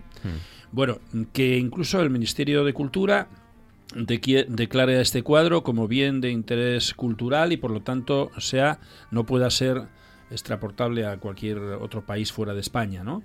Eh, que, además, bueno, sea de un pintor que para mí es el ídolo absoluto de la pintura. Yo no tengo ningún otro pintor que me hubiese emocionado tanto viendo sus cuadros, queriendo cuando yo era niño con acuarelas, eh, pues eh, imitar esos cuadros, que además, por cierto, tiene pocos cuadros, porque él es un pintor que no tiene más de sesenta y tantos cuadros realizados. Tiene pocos, se han perdido muchos. Efectivamente. Pero mirar, Y, es y- y- y- y pa- y pueden aparecer más todavía. Sí, Los- podrían aparecer los más. expertos Es- dicen que pueden Pero aparecer ¿sabes más. qué pasa? Que este era un personaje, Caravaggio era un personaje espectacular. Espectacular porque era, era, era eh, en todos los ámbitos, era el extremo. Eh, eh, Se liaba, a- perdón por la expresión, pero voy a decirlo, se liaba a hostias con todos, con cualquiera. Era, era un vehemente exacerbado, un loco, un loco, pero un loco además loco tirano, o sea, no era un loco de estos que, bueno, no, no, es que eh, como te, como le, le cayeses mal, le, mira, le mirabas a los ojos y como te cayese mal, como le cayeses mal, la liaba contigo. Y encima ¿eh? era buen espadachín. La- sí, era, además era buenísimo. Mira, como pintor es, además es un, es un pintor que incluso después dejó una escuela fantástica, ¿no? Porque, porque incluso en, en el Renacimiento, imaginaros, Velázquez, se supone que Velázquez copió de Caravaggio en muchas ocasiones, porque Caravaggio tenía algo espectacular, eran las luces y las sombras. Los cuadros de Caravaggio tienen un, un entresijo y un entramado en la luz y en la sombra que es es, es increíble. Yo, yo veo un cuadro de Caravaggio y es que me cae la baba y, no me apetece comer después porque quería ser él, aunque fuese ese, ese, ese ruin que era en cantidad de ocasiones. ¿eh? Bueno, pues este hombre duró muy poco, claro, no llegó a los 40 años. Me parece que murió con 37 años. Nació en Milán, anduvo por un periplo por ahí por, por, por Italia de una forma peculiar, pero imaginaros hasta qué punto puede ser que una familia en un momento determinado se encuentre con, con un cuadro de estos que puede alcanzar, si es Caravaggio, puede alcanzar 10 millones de euros. O sea, espectacular. Bueno, Algo es que increíble. Es, que sí, como parece, porque parece, o al menos el- el último estudio científico dice que sí, que es de Caravaggio, es que directamente no tiene valor y por eso lo han detenido y dicen Claro, esto no es que sale además, de España. además hay un documento, un documento eh, de la, me parece digo, que cuando es digo que tiene valor es que no es sí, posible sí, no, no, ponerle un no, no, número que, porque que es, no- tan, que es imposible grande, cuantificar, cuantificarlo que, el precio. que con razón el ministerio ha estado en este caso, por lo menos ha estado rápido. Sí, sí, el Ministerio de efectivamente. Cultura ha dicho esto no sale de España, esto no se puede vender. No, no, es que el Prado le puso sobre la pista, le llamó al Sí, ministerio claro. y le dijo... No, el, el director del Museo del Prado fue a, a- la sala donde eh, estaba el, el- el- el cuadro, pero eh, los tres o cuatro más, eh, eh, digamos que renombrados, o incluso los tres o cuatro más especialistas de Caravaggio, lo habían visto por la mañana. Después fue el director del Museo del Prado y no se lo enseñaron. No se lo enseñaron. Está claro que bueno, que a mí me encantaría que fuese un Caravaggio, sería algo espectacular y además me encantaría que se quedase en España sin duda alguna porque se va a quedar, se va a quedar en España porque ya es un bien de interés cultural. Pero ¿os imagináis la cara que te puede quedar cuando dices que tienes un Caravaggio en casa y que tú lo En querías en 1500 euros? ¿eh? Bueno, pues algo fantástico. Mira, ese es un tema. Y otro tema, me gustaría comentarlo porque creo que hay que incitar a los oyentes y a la sociedad en general a las energías limpias. Yo he instalado esta semana pasada en el Parque de la Vida un aumento energético de 8 kilovatios. 8 kilovatios hora. ¿Qué ocurre? Que eh, hemos puesto un sistema realmente increíble que podría cambiar, digamos que mm, muchos de los planteamientos que se tienen energéticos a nivel doméstico. Quiero decir con esto, yo ya tenía en el Parque de la Vida energía suficiente, pero obviamente estamos aumentando cada vez más consumo porque estamos teniendo más equipamientos. Allí no hay ningún cable de ninguna empresa eléctrica que lleve allí energía. Es aislado completamente. Y mm, en un principio pensé que tenía que ser así y lo hemos ido aumentando a medida de la necesidad. Pero esta semana instalamos un sistema que es un inversor que es realmente increíble. Porque esto yo lo desconocía y ahora posiblemente se vaya a, poner en marcha de for- forma más general. Ocurre que nosotros tenemos unos acumuladores. Esos acumuladores, hasta ahora, eh, tenían eh, el acceso energético que captaban las placas solares y las metían los acumuladores y automáticamente el consumo iba de las de los acumuladores salía de nuevo de los acumuladores hacia eh, red para las necesidades que tienes Hmm. bueno pues ahora este sistema lo que hace es mm, llenar completamente los acumuladores y cuando los acumuladores están en el 100%, esa energía que antes mm, se perdía, porque no las podía captar las baterías, resulta que ahora es capaz ese, ese, ese inversor de generar el gasto, o sea, lo que es la corriente que necesitas, la energía que necesitas, es directa, sin tocar los, eh, los acumuladores. O sea, deja los acumuladores, esa Eh, energía queda ahí efecti- acumulada efectivamente, y queda empieza acumulada. con la que sigue y, est- captando. y está captando la energía directa de las placas solares en ese mismo momento y la transfiere a red para que tengas una energía que antes no la podías utilizar. O sea, es increíble. De verdad que es increíble y esto yo animo a todos los que me escuchen que tengan sobre todo una vivienda aislada o que la tengan pues una casa rural o que tengan, bueno, que mm, se que consulten que consulten el nuevo sistema energético, que lo van a poner en marcha, que además van a tener una satisfacción de decir, tengo cero emisiones, estoy haciendo por la naturaleza algo y estoy haciendo algo por mis hijos, que a lo mejor tienen 4, 6 o 10 o 15 años, y realmente tenemos que buscar esa alternativa. Y es más barato. Es más barato, mm, hombre, más barato. Yo no pago recibo eléctrico al, al, al año, al mes. Lo que sí, claro, hay que tener, hay que meter una inversión. Pero cada vez la inversión es más, es más baja. Y es más baja porque tienes más rendimiento energético con menos coste eh, de, de inversión. O sea que, bueno, por eso lo quería comentar porque a mí incluso me está sorprendiendo porque yo estoy viendo en el Parque de la Vida, imaginaros que tenemos el consumo, por ejemplo, de cinco viviendas. El Parque de la Vida tiene un consumo de cinco viviendas convencionales. Bueno, pues ahora resulta que eh, marchando ahora a las 8 de la tarde tenías los acumuladores al 100% sin tocar la energía que tienen los acumuladores y todo el día se estuvo consumiendo de energía directa. Eso era imposible hacerlo Claro, antes. claro, claro. Eh, pues, pues, pues sí. Pues, O sea que, por favor, que la gente que consulte a empresas eléctricas, en este caso de, de energía solar, y que, y que se anime, porque entre todos, entre todos seguro, seguro que podemos minimizar este abuso totalmente alocado que tenemos de energía, eh, Mm. teniendo que tirar de, de la red y teniendo que tirar de los aerogeneradores, que no los soporto ver esos esa Mm. cantidad de hélices por ahí, esos, esos gigantes que se los Hay ve. muchísimos más. Yo Sí, hacía un año que es no increíble, que no iba a Burgos desde Asturias y me ha sorprendido el número de molinos que se ven muchísimos más que hace un año, pero y que dentro ¿eh? y que dentro de 15 o 20 años eso va a ser todo chatarra porque las nuevas posibilidades energéticas que se están abriendo van a hacer que esos aerogeneradores no tengan ningún significado en 15 o 20 años está clarísimo Pues las eh, energías renovables y la posibilidad de eso, de por lo menos consultar si alguien tiene la duda y, la historia de, bueno, la historia de Caravaggio que ya es fascinante, pero la historia de, esta obra del ex homo de, de, Caravaggio, o presuntamente de Caravaggio, como al menos ha dicho este, este informe de, de, de esta experta en el pintor, María Teresa Terezaghi, una italiana, que parece que opina que es de él que la, la propia historia de este cuadro es también de película, de película y de novela. Es, es una pasada. Em, Carlos, tu turno, ¿qué sugieres? ¿Qué propones? ¿Cuál es tu asunto? Bueno, pues mira, hay una noticia, una derivada de, de los numerosos visit- visitantes que, que afortunadamente vienen cada verano a Asturias, ¿no? Y, y es que una, una, un cartel que sacó el Ayuntamiento de Ribadesella, que me hizo mucha gracia, la verdad, que salía la noticia hoy en el, en el periódico un titular muy curioso, atención, aquí suenan gallos y cencerros, ¿no? Pueblo asturiano, Sí, usted eh, accede asumiendo los riesgos. Sí. Sí, Atención, pueblo asturiano, usted. Entonces, hay un cartel que sacó el ayuntamiento de que los riesgos de un pueblo asturiano. ¿no? Aquí tenemos campanarios que suenan regularmente, gallos que cantan temprano, rebaños que viven cerca e incluso algunos llevan yoqueros, cerros, que también emiten sonidos, tractores, propiedad de agricultores que trabajan para alimentarse, caminos asfaltados, no autopistas, conductor, circule con precaución. Posdata, el ayuntamiento, si no puede soportarlo, tal vez no estés en el lugar correcto.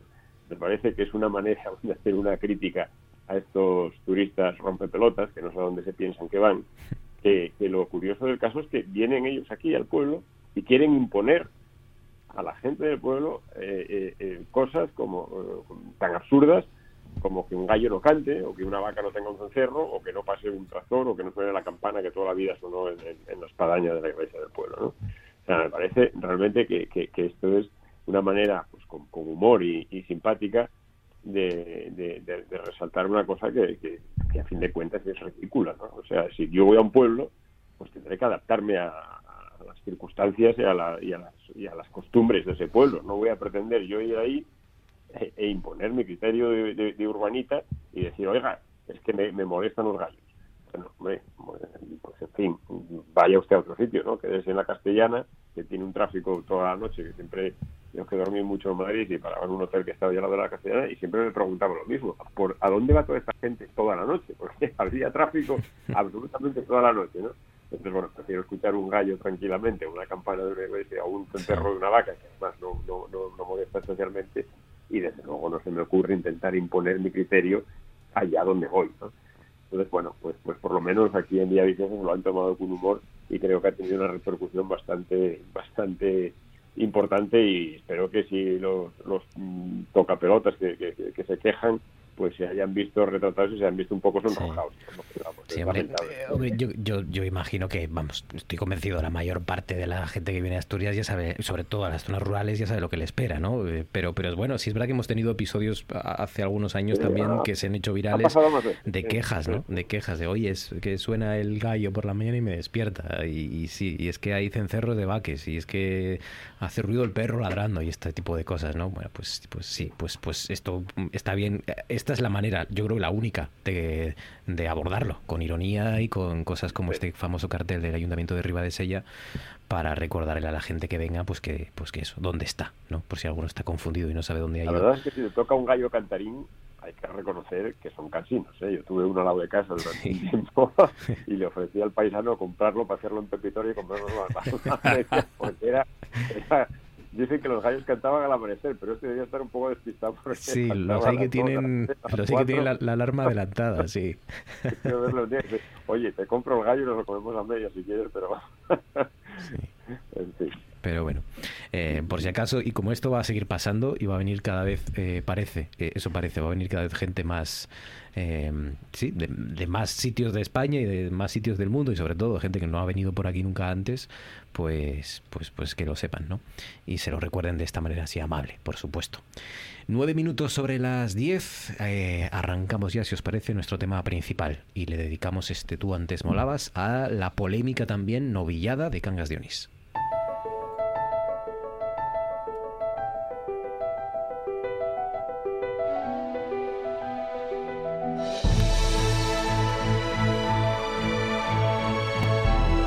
Esto es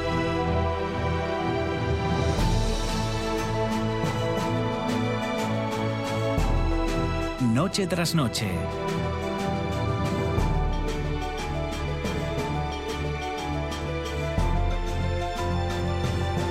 Con Marcos Vega.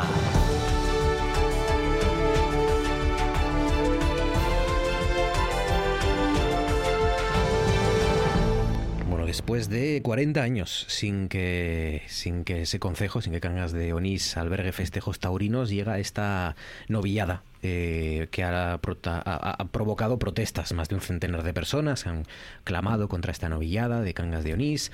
Eh, dicen aquí no tenemos tradición taurina, no queremos un espectáculo cruel, dicen los, los- manifestantes, le piden al ayuntamiento que recapacite y que anule este despropósito.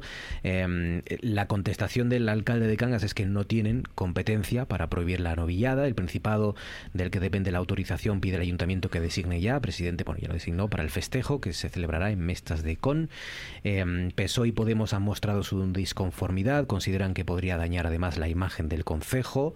Eh, es, como digo, el 22, el próximo día 22. Y, mm, y bueno, pues el grupo municipal del PSOE y la portavoz de Unidas Podemos en el ayuntamiento de Cangas de Onís han mostrado, como digo, su disconformidad, que se anunciaba en las ventas el pasado jueves, junto con las demás novilladas previstas en País Vasco, Cantabria y La Rioja. A eso hay que sumar también hoy mismo eh, ciertas críticas y polémicas por los eventos taurinos, ya a nivel ya eh, autonómico o regional, digamos, en Asturias, ¿no? en la Junta. Eh, porque se preguntaban, por ejemplo, Izquierda Unida y Podemos si hay más restricciones para el fútbol que para los toros, ¿no? Eh, porque se sabe, dice, por ejemplo, Ovidio Zapico decía hoy que se sabe con claridad cuánta gente va a poder ver al Sporting o al Oviedo, pero no cuánta gente puede ir a El Vivio, a la Plaza de Toros de Gijón. Gijón que va a, celebrar un super domingo con feria de muestras, rastro, fútbol, toros, hípico, en fin, a ver si todo cumple las normas, esperemos que sí, la gente no se desmadra y, puede salir todo adelante. Em, con los hoteles rozando el lleno, como comentábamos antes, y la hostelería cerrando sus últimas reservas. Y con todo esto yo os pregunto, si efectivamente pensáis que la imagen de Cangas sale perjudicada con esta novillada, si por el contrario es, bueno, pues un, aliciente más y un- y una llamada más para que vaya gente y para que circule la economía, y, y si es hipocresía quejarse de esta novillada en Cangas y luego permitir los toros en, en Gijón, en este caso. Cristina. Pues no sé, yo si eh, entra dentro de la legalidad, con independencia de la opinión que puedas tener sobre el, tema de, los toros, si deberían existir, si no, si deberían seguir criándose o no, si deberían seguir celebrándose con muerte o sin muerte en la plaza o el aforo que tenga la plaza, con independencia de todo eso. Si está establecido, está regulado, es legal y se hace con las garantías y con las medidas, en este caso estamos en tiempo de pandemia, bueno, pues también en las de prevención de un posible contagio de COVID. No sé, yo, ¿quién es el promotor? ¿Es el ayuntamiento? Ah, no, no, el promotor es privado. Hmm, ¿no? sí. Bueno, pues si el promotor es privado, eh, tiene los permisos oportunos y van a respetar las normas, eh, por lo que he visto en la prensa, se han vendido todas las entradas. Hmm. O sea, está vendido el aforo completo. Sí, sí. Eh, con lo cual, eh, es, es algo que tiene público. Yo, con independencia, sinceramente, ¿eh? de que quizá eh, hay que repensar eso de los toros en el sentido de que, bueno, sí que es cierto que es, una, es algo que está en, en la tradición del mundo mediterráneo, no solamente el español, sino el mundo mediterráneo, eh, pero mm, deberíamos, bueno, pues darle una pensada a eso, ¿no? Y ver cómo se puede, se puede seguir manteniendo esa raza eh, que está criada y creada específicamente para esto, porque hay que reconocer que los toros de Lidia existen para esto y existen por esto. ¿eh? Si no, no existirían, no sería rentable criarles. Les veríamos en los zoológicos, a lo mejor, o en, no sé. Entonces, claro, hay que, hay, que, hay que pensar mucho en estas historias, pero si realmente está mm, actualmente con la legislación en la mano, está conforme, bueno, pues eh, no creo que una cosa como esa vaya a dañar la imagen que pueda tener quien los propios vecinos, mm, yo creo que no. Y el que, bueno, en todo caso es una cosa que es, eh, que es libre, ¿no? El que quiera ir que vaya y el que no, no. Em, si realmente no tuviera público, pues desaparecería, que es una actividad que acaba desapareciendo. Yo recuerdo las palabras de un matador, no sé si era Oscar Igares o eh, que decía, déjenos morir en paz, ¿no? O sea, esto es algo que se agota, que se acaba, que no tiene un recorrido mm, a muchos años vista y que va a terminar, bueno, pues eh, o cambiando de, de modo de hacer o desapareciendo. Es verdad. Eso dicen las, las cifras dicen eso que, que- Sí. que el futuro que, que no va que no tiene futuro Sí, los que no lo toros. Pero pero bueno, eh, mira, eh, luego surgen cosas como estas, ¿no? Que después de 40 años, pues de nuevo aparece lejos de, de terminar en Gijón, que yo creo que era el único sitio donde, donde quedaban toros aquí en Asturias, pues aparecen también en, en Cangas de Onís. Luis.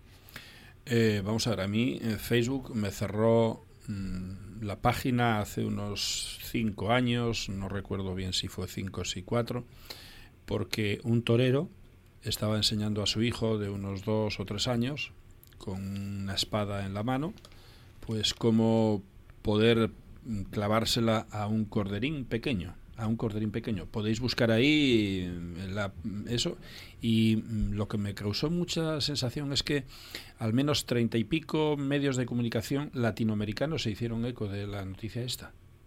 Treinta y pico medios del comercio de Bogotá, bueno, unos cuantos por ahí. Y, y era a un cordero, era un- a, un, a un corderín y el niño, pues él le estaba diciendo cómo tenía que pinchar al, al cordero. La imagen esa, esa, esa, pues me parece que es vergonzosa.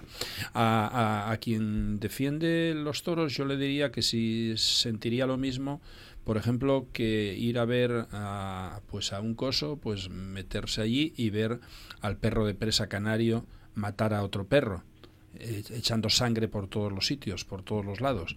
O, por ejemplo, ir a una pelea de gallos. Hay gente que quiere seguir defendiendo las peleas de gallos, los perros de presa canarios o cualquier otra circunstancia de estas. Eh, ¿Quién es quién para decir y qué quién legisla y puede amparar en positivo a alguien, por ejemplo, como los toros y en negativo, por ejemplo, el perro de presa canaria a, los- las peleas de gallos? ¿Hay, alguien, ¿Hay algún juez que puede determinar eh, qué factor es aquel para mm, dar consentimiento a una plaza de toros y lo que se hace con un animal que es sintiente igual que el perro? Porque para mí todos los eh, seres vivos que tienen cerebro, todos, absolutamente todos, son sintientes. Y hay algunos que tienen una capacidad evolutiva superior que tienen conciencia. Y cuando digo conciencia es que saben perfectamente si hacen incluso bien o mal. Y ese que tienes tú ahí, no, no, ese, ese que tienes tú ahí tiene conciencia. Sabe perfectamente si hizo algo mal o bien. Y te agacha el rabo cuando sabe que hizo una trastada. Lo que pasa es que nosotros no tenemos capacidad suficiente para ver, porque somos ciegos cuando nos interesa. Y entonces, a mí quien defienda a los toros, y sobre todo defiende que vaya un niño con cuatro, con cinco, con seis años a ver cómo se mete un estoque a un toro y empieza a echar la sangre a borbotones por la nariz y por la boca y saca la lengua que ya no puede sacar más. ¿Está permitido que los niños vayan a los toros? Sí, claro, y van gratuitamente. A esta plaza de toros los mm. menores van de forma gratuita, acompañados por un mayor. Yo he visto. Es vergonzoso. Yo he visto entrar a. La verdad es que no sé si son menores de 12 años, pero acompañados mayores de 12 años creo que sí. Y, y menores lo desconozco, la verdad. pero no lo recuerdo ahora cuánto es el precio, pero me parece que son 18 euros lo que se va a pagar en este, en este evento fantástico cultural. Y vuelvo a decir, eh, ¿alguien llevaría a su hijo con sensatez a ver cómo un animal brama con una espada metida hasta atrás, mm, sacando sangre a borbotones por la nariz y por la boca? Mm, llenando la arena o el prado o lo que sea de sangre? ¿Eso es una visión seria y coherente en una sociedad actual? Carlos, tu turno.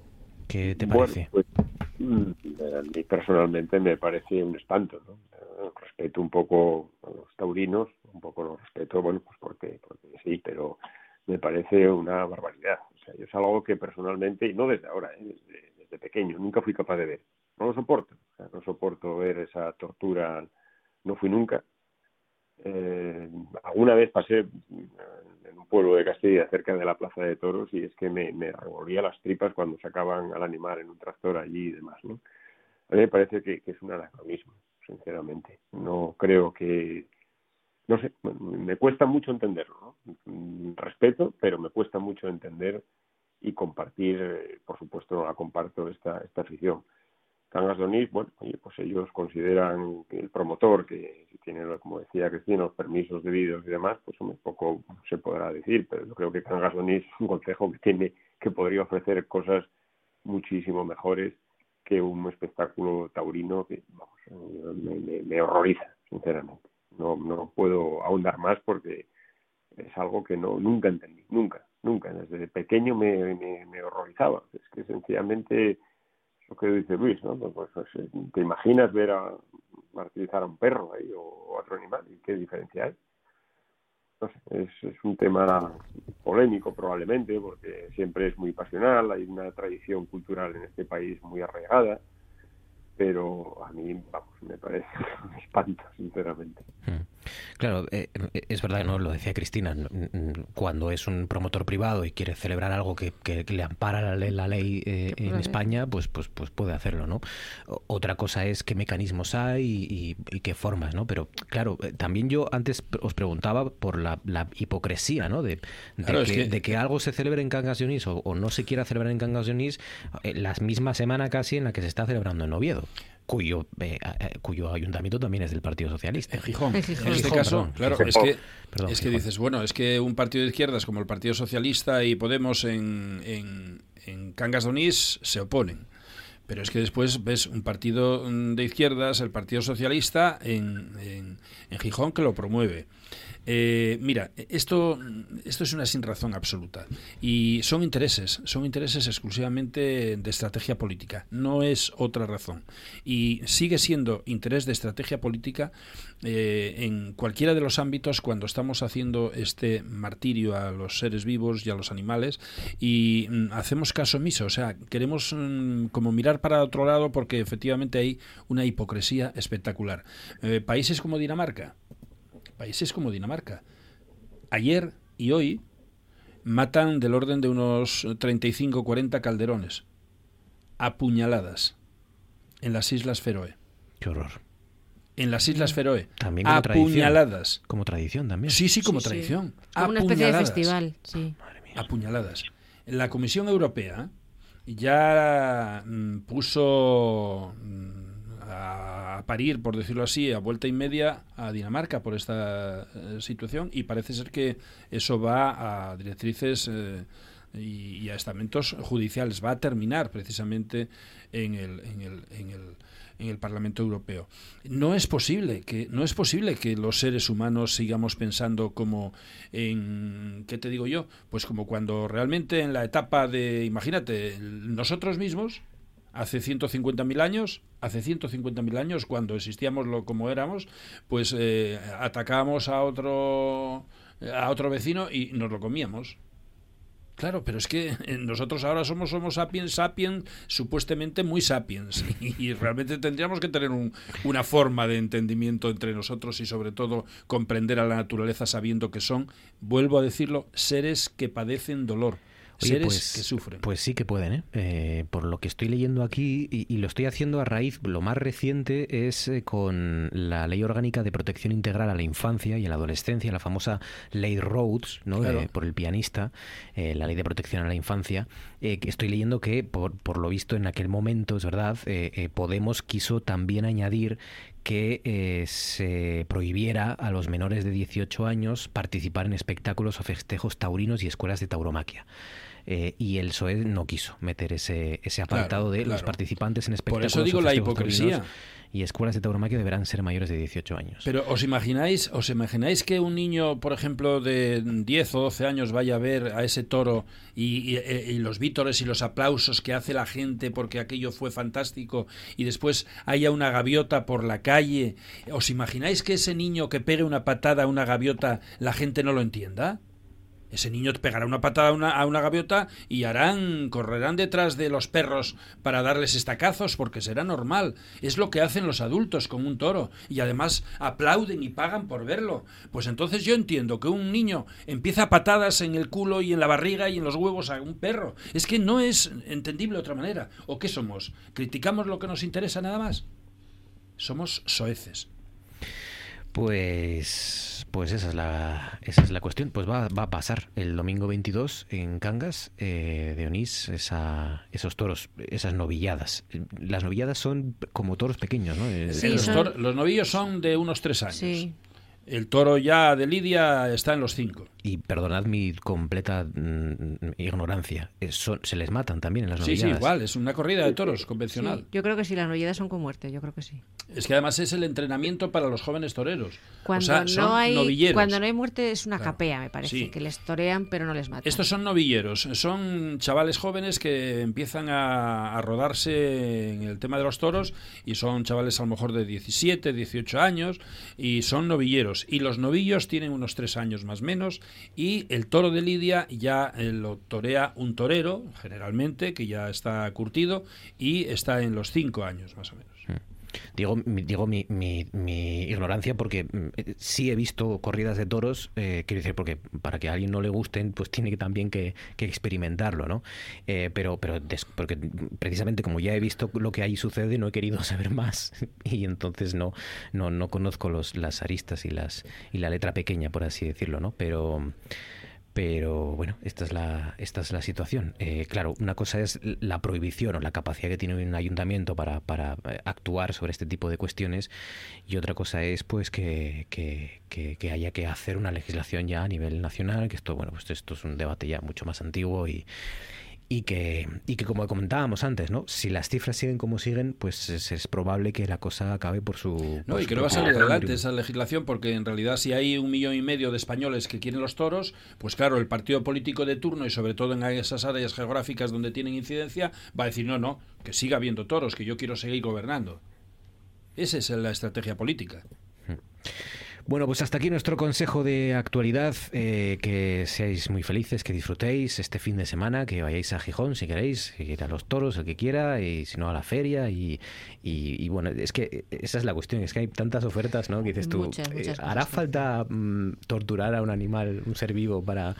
¿no? Digo, Con lo bien que se pasa haciendo el amor, ¿para qué vas bueno, a ir eso por a una plaza de toros a ver Pero ya eso, por sin, sin sin hacer el amor, que ya allí muy Por cansado favor. también, pues eh, comiendo un, un sándwich en la feria de muestras, Anda, un que poco no, de que el calamares. sándwich Bocata no. calamares, un Un calamares. choricín, efecti- no, calamares no, que se están poniendo muy caros y están desapareciendo. Unes También, fabines- bueno, Luis, esto es un ver, sinvivir. Unes fabines, que tenemos unas faves fantásticas en, en Asturias, o un quesín, ¿eh? Sí. y es maravilloso. Sí, sí, sí. Eh, alguien te dirá, pero ese queso viene de un animal también, ¿eh? Y, bueno, y el calamar pero ese, también. ese animal si lo cuidamos, si lo mimamos, que no sea un animal que dura, que tiene de vida solamente como está ocurriendo y a mí pues lo estoy viendo estos últimos eh, estos últimos meses, animales que efectivamente que son solamente máquinas de crear leche y que no nos importan nada más que los litros que da y que una vaca que antes podía vivir 22, 23 años porque yo me crié entre las vacas y yendé muchas vacas.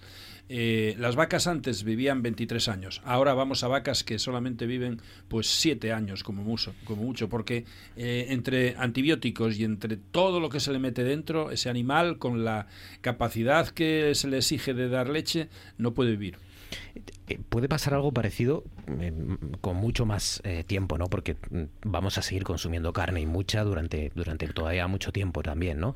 Pero mm, hay una evolución también en el consumo de carne, igual que hablábamos de lo de los toros, que en el futuro poco a poco cada vez hay menos afición, cada vez hay menos personas, menos jóvenes que les interese siquiera, y hay afortunadamente mucha más oferta cultural y artística, y ya no les digo ya de ocio, pero con el consumo de carne también, mm, lo veis, ¿no? Que consumimos menos carne. Está bajando y también el del pescado. Pero, por ejemplo, en el tema de la ganadería yo creo que hay una apuesta muy importante. Por ejemplo, tengo un amigo en mi pueblo donde yo nací, Llames de Parres, que es Gaspar Gerandi, que tiene una ganadería ecológica. Ya hay unas cuantas en Asturias, pero muchas, que yo creo que es el futuro absoluto de lo que es la ganadería de leche y la ganadería de carne. Y además, eh, curiosamente, si no vamos por, por ahí, eh, posiblemente haya legislaciones en la Comunidad Europea también que nos pongan a caldo. Sí que es cierto, el consumo, eh, los consumidores yo creo que cada vez son más eh, elegimos mejor o elegimos tenemos más posibilidad también de elegir. Y bueno obtener proteína mm, proteína sana es factible de, muchas otras cosas no solamente de, de, la carne. El consumo de carne roja ha caído en picado ha caído en picado es verdad porque además también por motivos de salud. Carlos perdona Digo que la, mejor fuente de proteína es la legumbre. Sí. Sí, por ejemplo. otras muchas. oye, si me permites, quería... Ah, perdón, perdón, Carlos. Di, Luis, sí. No, quería dar un saludo a gente que nos está escuchando desde León y desde Galicia. Algunas gallegas nos están escuchando ahora también. Muy bien, pues un saludo a las gallegas. Para que veas que no solamente estamos en el territorio Astur. ¿eh? Leonesas no nos escucha ninguna Podemos pasar la frontera sin carné COVID, fíjate. ayer nos escucharon. Leonesas, sí, sí, sí. Leonesas también. Que sí, además ayer también. Eh, eh, yo y seguro que también nos están escuchando. pues un abrazo a las leonesas y a las gallegas. Ayer nos escucharon desde Laponia. Fíjate. Supera eso. Bueno, tú, lo, superaste un día que nos escucharon desde no, sé dónde, desde el fin del mundo, por ahí, en Finisterre, una cosa así. Carlos Fernández Llaneza, Luis Laria, Cristina Esteban, gracias compañeros, como siempre. Que seáis muy felices y disfrutéis de la semana. Gracias. Gracias, buenas noches. Fernando Silva, Radio Algeciras según ha, ha podido saber, a la espera de que entre en funcionamiento la Guardia Civil del Mar. Joder. Esto es Noche tras Noche.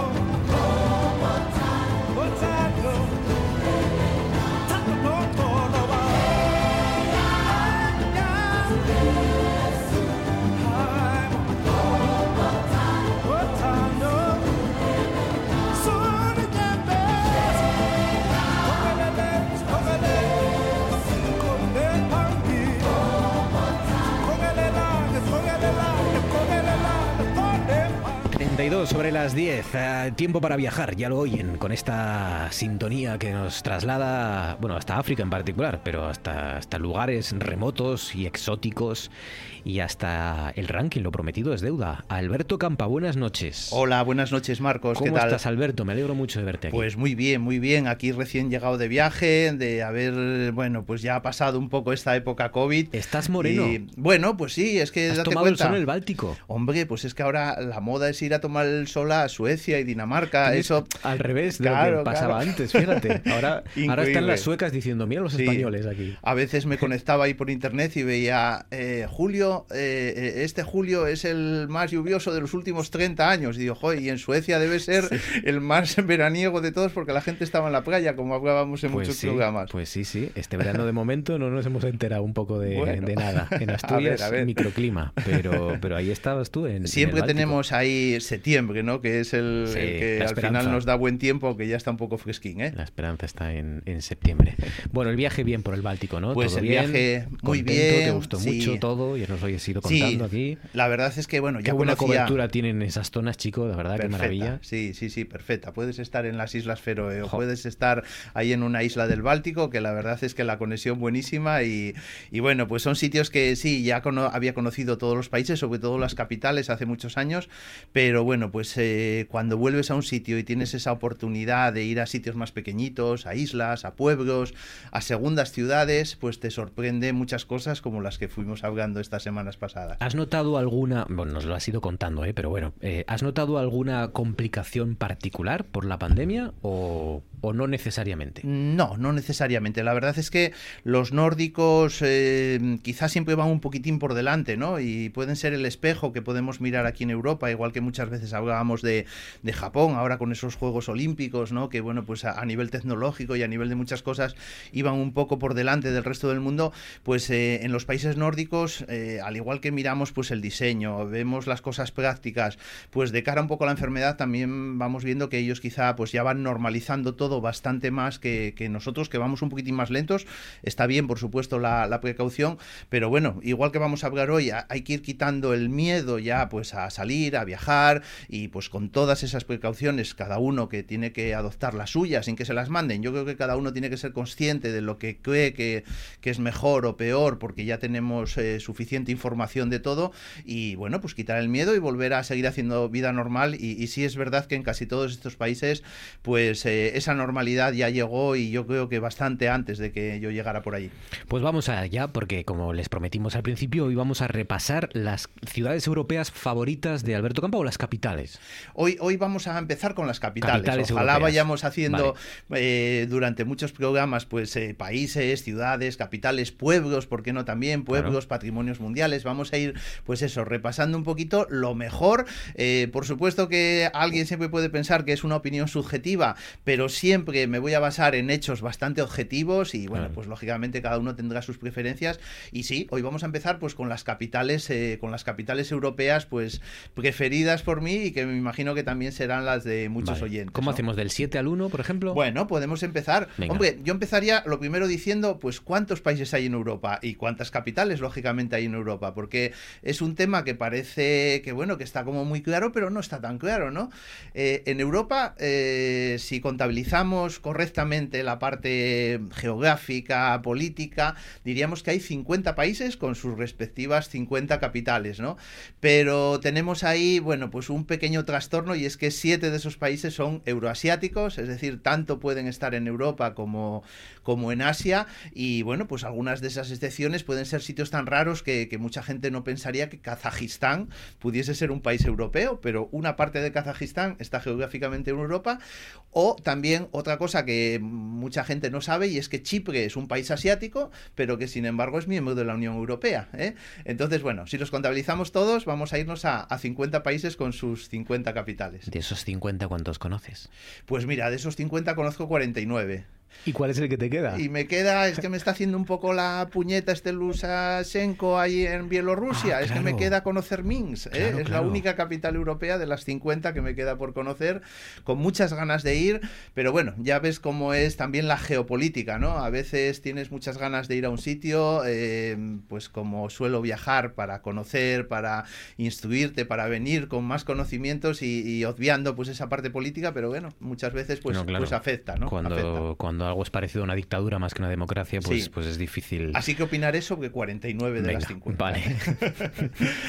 bueno, vale, es- no, no es lo totalmente objetivo, pero bueno, seguro que es lo más objetivo que va a poder encontrar usted ahora mismo. Oye, mira, nos dicen por aquí, Águeda González Díaz dice, buenas tardes, dice, no sé si leerlo porque no te va a influenciar, tú ya las No, tienes, ¿no? por vale. claro que dice Águeda González, sin duda Roma, dice, he estado tres veces y tengo de ella maravillosos recuerdos. Lo mejor, que la belleza y el arte te atacan, dice, entre comillas, por todos lados. Dice, no os perdáis el Palazzo Altemps.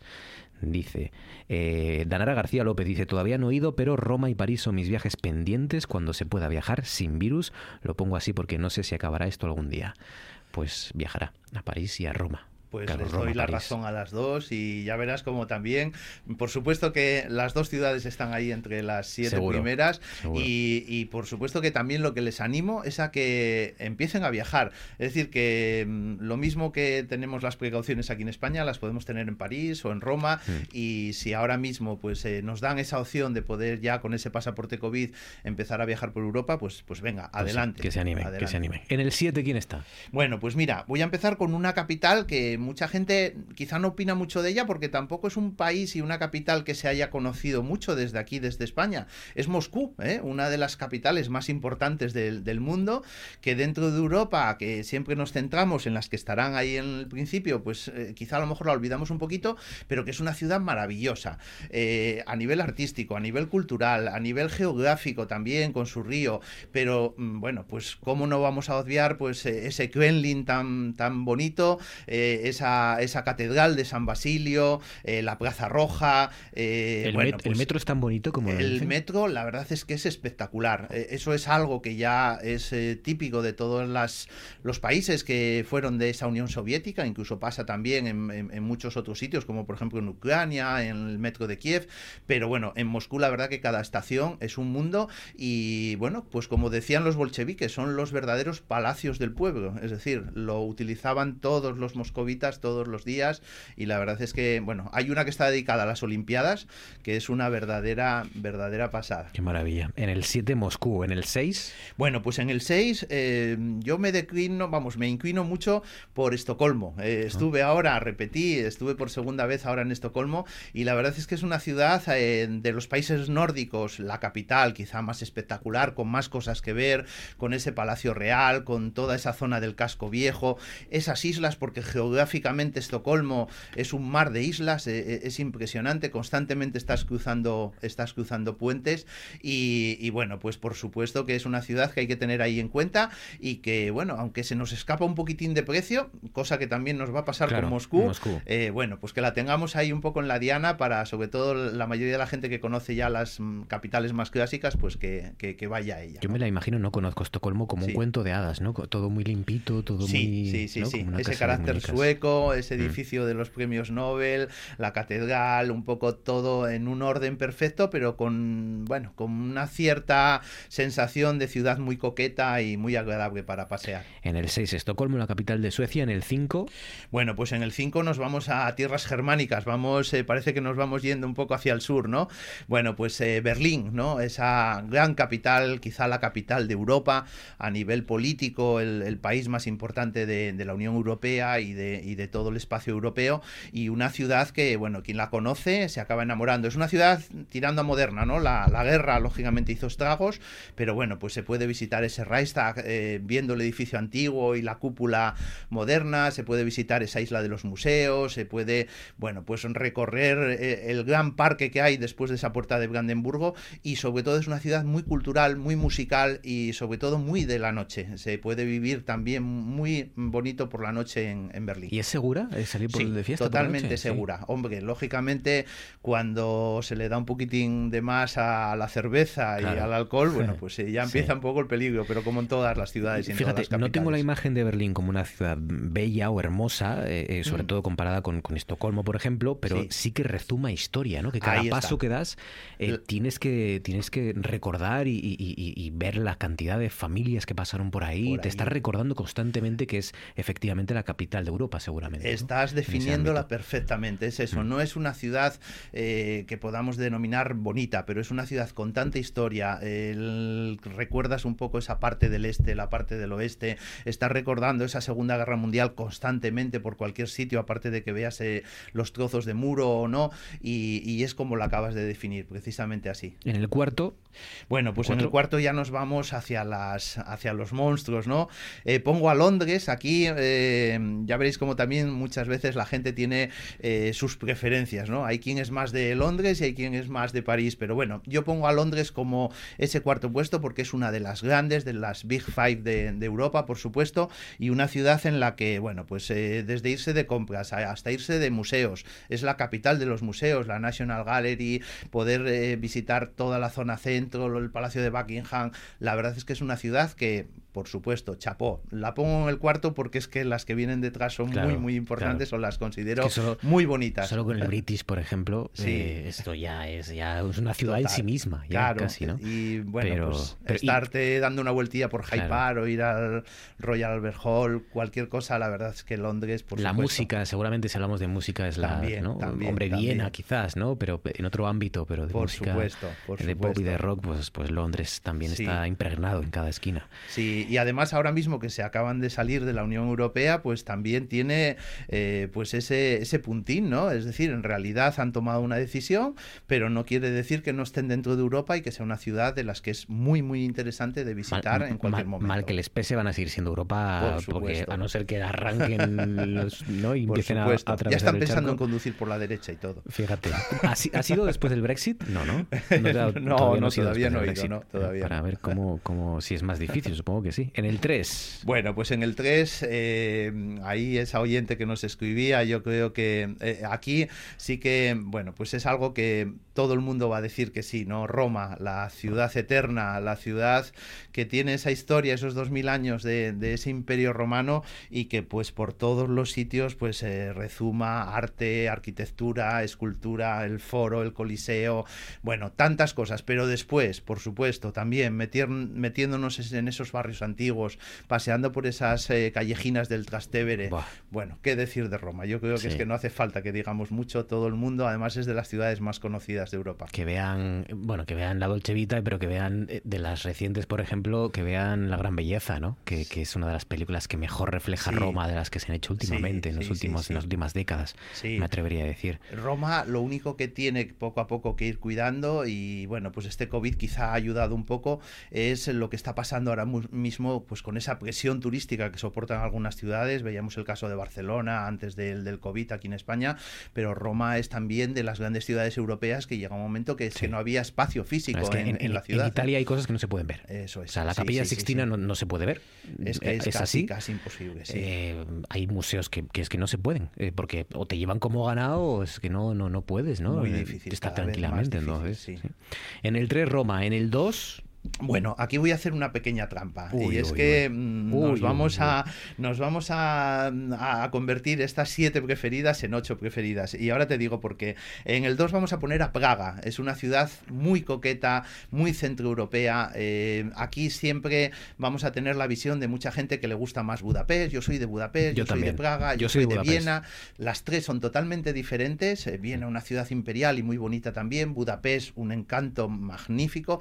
Pero bueno, Praga para mí tiene eh, otra cosa. Aparte de sus monumentos, el castillo. Es ese demasiado reloj- bonita, Ese Praga. reloj. ah, claro, es, es muy yo no, yo no me la creo. Es Parece que está inventada. Me han, parece... me han metido en un parque Sí, temático. ¿no? Es que parece una capital de Disney, Sí. pero realmente es real. Entonces, bueno, pues cuando caminas por allí estás viendo un poco todo, todos esos atractivos que tiene Praga y sobre todo te metes dentro de la cultura local, te metes dentro de un bar, te tomas una cervecina. La verdad es que es muy acogedor y es una ciudad que yo recomiendo mucho de invierno. Es una ciudad muy bonita en invierno. Hay que ver las ciudades no solo en la época vacacional, sino muchas veces cuando se tienen tres, cuatro días y se puede hacer una escapada, pues la verdad es que Praga es esa ciudad ideal para pasar un poquito de frío en las calles y después vivir pues los sitios por, por dentro. Ojalá el invierno sea mejor. Una buena y- salchicha y un buen vaso Oh, de vino supuesto. caliente con, con canela Sí. que le echan y especias y estas cosas, que sabe a rayos, pero, Fenomenal. pero compensan con las salchichas, por lo menos, y con la cerveza, claro.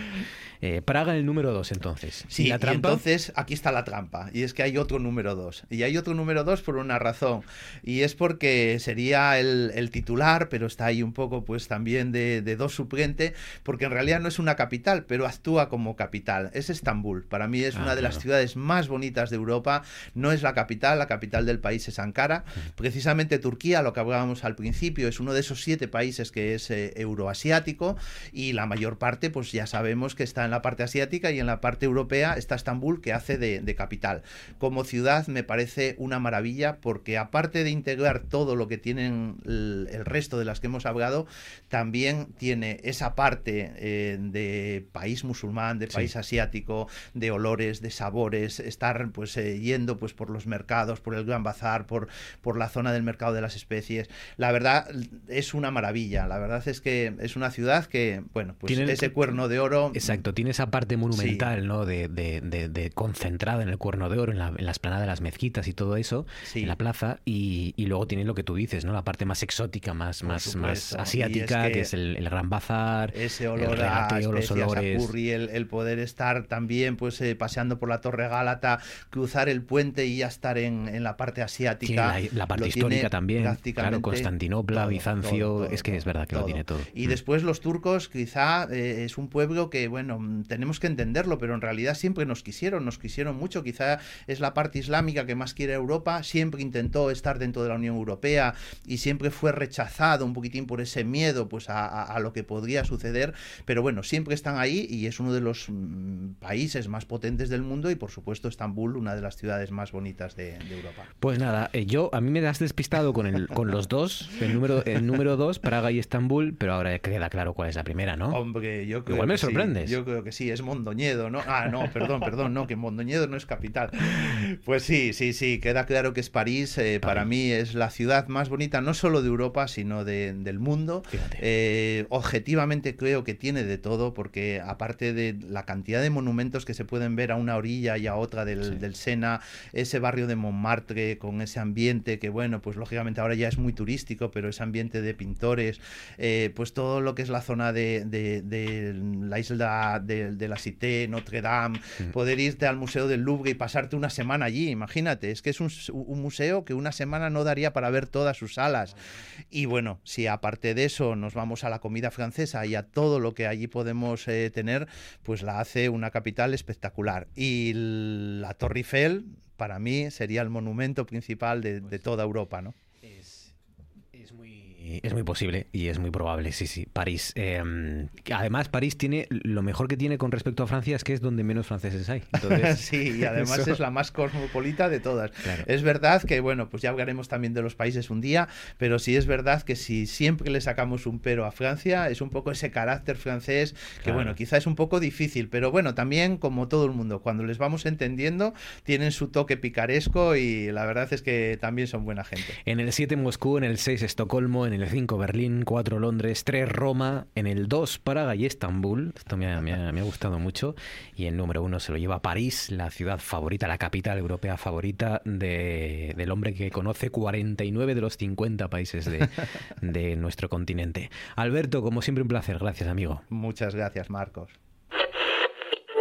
¿Se llevaba bien con él? Cuando uno escribe en los periódicos todos los días desde hace 25 años, no se lleva bien ni con su sombra. Te soportan. Y punto.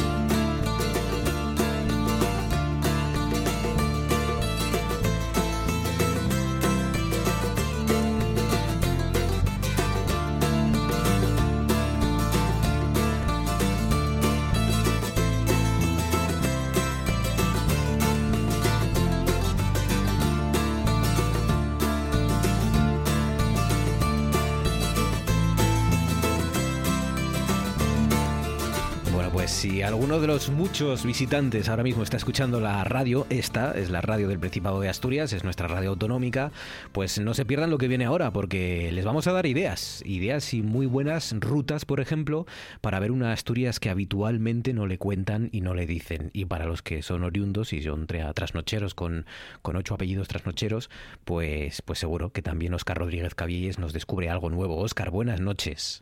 Hola, buenas noches. Hoy nos vas a llevar desde, desde Yumeres, ¿no? Vamos a empezar en Yumeres. Pues sí, hoy cambiamos desde casi el puerto de San Isidro, que estábamos estas dos últimas semanas en mm. el Valle de ayer, pues al extremo más septentrional de, de, la comunidad asturiana, que es la comarca del, del Cabo Peñes, ¿no? Venga. Y comenzando pues por el patrimonio industrial que atesora esa comarca, que no solo es un paisaje protegido por su belleza natural, sino también, como no puede ser de otra manera, en una región tan minera y tan industrial como Asturias, también tiene esos tesoros, esos rincones eh, que tienen que ver con la minería y con la industria, -huh. y yo, pues, de toda esa comarca, sin duda me quedo con la mina de Yumeres. Eh, la mina de Yumeres se encuentra en el, en el concejo de Gozón, está muy cerca de, de, para los que sean playeros, pues seguramente conocerán la playa de Bañugues, y es una ensenada de la cual pues ya eh, los ilustrados dijeron que era casi casi el mejor o posiblemente el mejor puerto natural de toda de toda Asturias. Aunque bueno, el interés de Yumeres viene por la presencia del hierro en esa zona que ya se conocía desde época muy antigua, pero que sobre todo se empezó a explotar a partir de 1858 con una compañía minera que se llamaba Compañía Minera de Gozón, que tenía pues la intención de vender ese mineral de hierro a la fábrica de la Felguera, la sociedad de Pedro Duro. Eh, la fábrica de Pedro Duro, pues en vez de depender de ese proveedor, se hizo con la propiedad de las minas de Yumeres eh, en torno a 1861 porque así tenían parte del mineral que necesitaban en la fábrica de la felguera. Ya sabemos que para fabricar acero pues se necesita tanto carbón como mineral de hierro, ¿no? Entonces, bueno, pues en principio era una mina de montaña, posteriormente se modernizó con la llegada del pues ya del siglo XX, pues se construyeron algunas infraestructuras, siendo la más relevante pues un embarcadero que todavía se conserva en la actualidad, que se construyó eh, en torno a 1907 y por ahí, por ese embarcadero salía ese mineral de hierro eh, directamente al puerto de Gijón. Entonces, en el puerto de, Gijón embarcaban en, ferrocarril y lo llevaban por tren hasta la fábrica de la Ferrera. Eh, ¿Qué pasó? Que bueno, pues este sistema de navegación pues eh, daba ciertos problemas, ya sabemos cómo es el Cantábrico, las galernas, y posteriormente se sustituyó en 1921 por un sistema de transporte espectacular, que era un cable aéreo de más de 7 kilómetros entre la mina y la estación de ferrocarril eh, del Carreño, ¿no? Ojo, ¿eh? Entonces, o en tren luego cargaban... teleférico del carbón, casi. Sí, sí, un teleférico del carbón. Iba de teleféricos, ¿eh? porque luego terminaremos en otro también muy interesante vinculado mm. a Ansidesa. Pero bueno, estos cables aéreos eh, hicieron que el, que el transporte mineral también fuese muy eficaz y bueno, siempre haciendo luego su último trayecto en tren hasta la fábrica.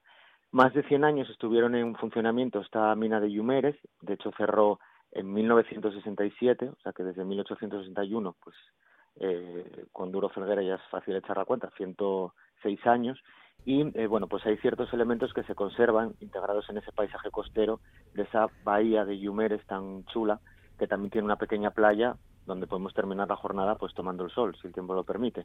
Se conservan mm. eh, pues la sala de máquinas, almacén, taller mecánico, hay, bueno, pues el, el muelle que mencioné, desde el que se hacen unas fotografías chulísimas para colgar en las redes sociales, quien, quien se ha aficionado a eso.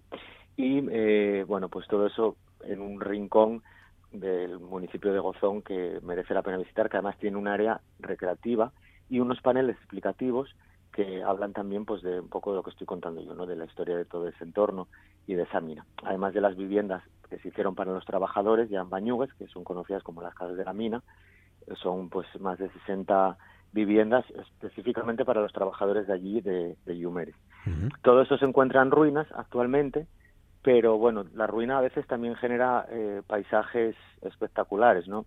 Siempre pensamos en que el patrimonio industrial hay que rehabilitarlo, pero bueno, no tiene sentido rehabilitar algo que luego no va a tener un uso. Entonces, mientras no tengamos un uso para dotar a esas instalaciones, pues por lo menos que se mantengan en ruina, que la ruina también tiene mucha potencia. Hablabais antes de Roma.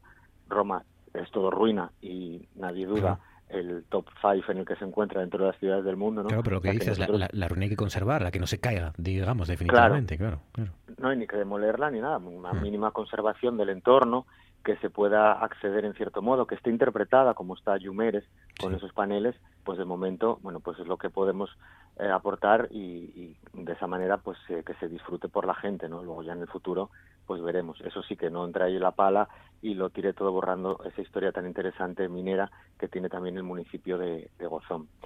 Y como decíamos, pues hoy va el tema de cables aéreos, porque también en el municipio de Gozón, eh, pero ya hacia la zona de Avilés, hay una estructura que siempre pasa desapercibida, que es el, teleférico de, del Cabo Negro, eh, está al borde del acantilado. Es un, bueno, lo que queda es la estación terminal, ¿no? un edificio inmenso de hormigón de más de 700 metros cuadrados, al borde, como digo, de un acantilado de, pues de más de 80 metros de altura, que era donde terminaba un teleférico que eh, también, pues mediante un cable, transportaba pues eh, una cantidad tremenda, casi 400 cangilones, con toda la escoria y restos de Ensidesa, de la fábrica de Avilés. Entonces el, el motivo era transportarlos hasta el borde del acantilado y tirar a través del acantilado eh, y de esa estación terminal pues todos esos restos de escoria directamente al, al Cantábrico. Claro, eso hoy día pues nos parece algo que es una burrada medioambientalmente hablando, ¿no? Pero bueno, así se hacía y sí se hizo también durante bastantes años. Pues sí. Pues de un teleférico a otro, desde Yumeres en, hasta Cabo Peñas prácticamente, ¿no? Eh, Bueno, pasando el Cabo Peñas Cabo porque Peñas, queda pues sí, en San Martín de Podes, en la parroquia, cerca de la Ría de Avilés, pues ahí se encuentra esa estación terminal del teleférico de Encidesa. Hmm. Pues que te invito a conocer. Ya seguiremos la semana que viene. Óscar Cabielles, Óscar Rodríguez Cabielles, gracias como siempre, amigo. Cuídate mucho. Muchas gracias, un saludo. Con las sugerencias por nuestro patrimonio industrial de Óscar, nosotros marchamos. Antes les contamos las portadas.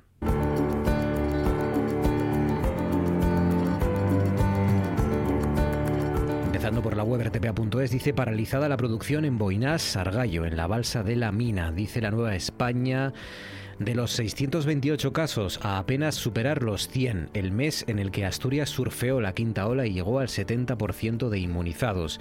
Dice el comercio en su edición digital, Asturias se blinda contra los macrobotellones, moviliza a los agentes de refuerzo del verano para controlar las zonas con más aglomeraciones y activa en las carreteras el plan especial de tráfico.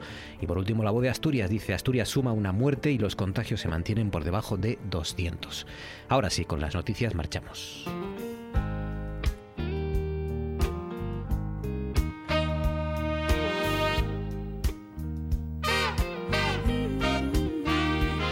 When it's not always raining, En días como estos en los que la radio continúa haciéndoles compañía, ahora llega Carlos Novoa con Oído Cocina y en las que nosotros pues volveremos mañana como siempre a las 9 también para cerrar el viernes, la semana, lo que usted quiera cerrar aquí en la mejor compañía, la de Noche tras Noche y la de RPA. Gracias por confiar en nosotros un día más y hasta mañana.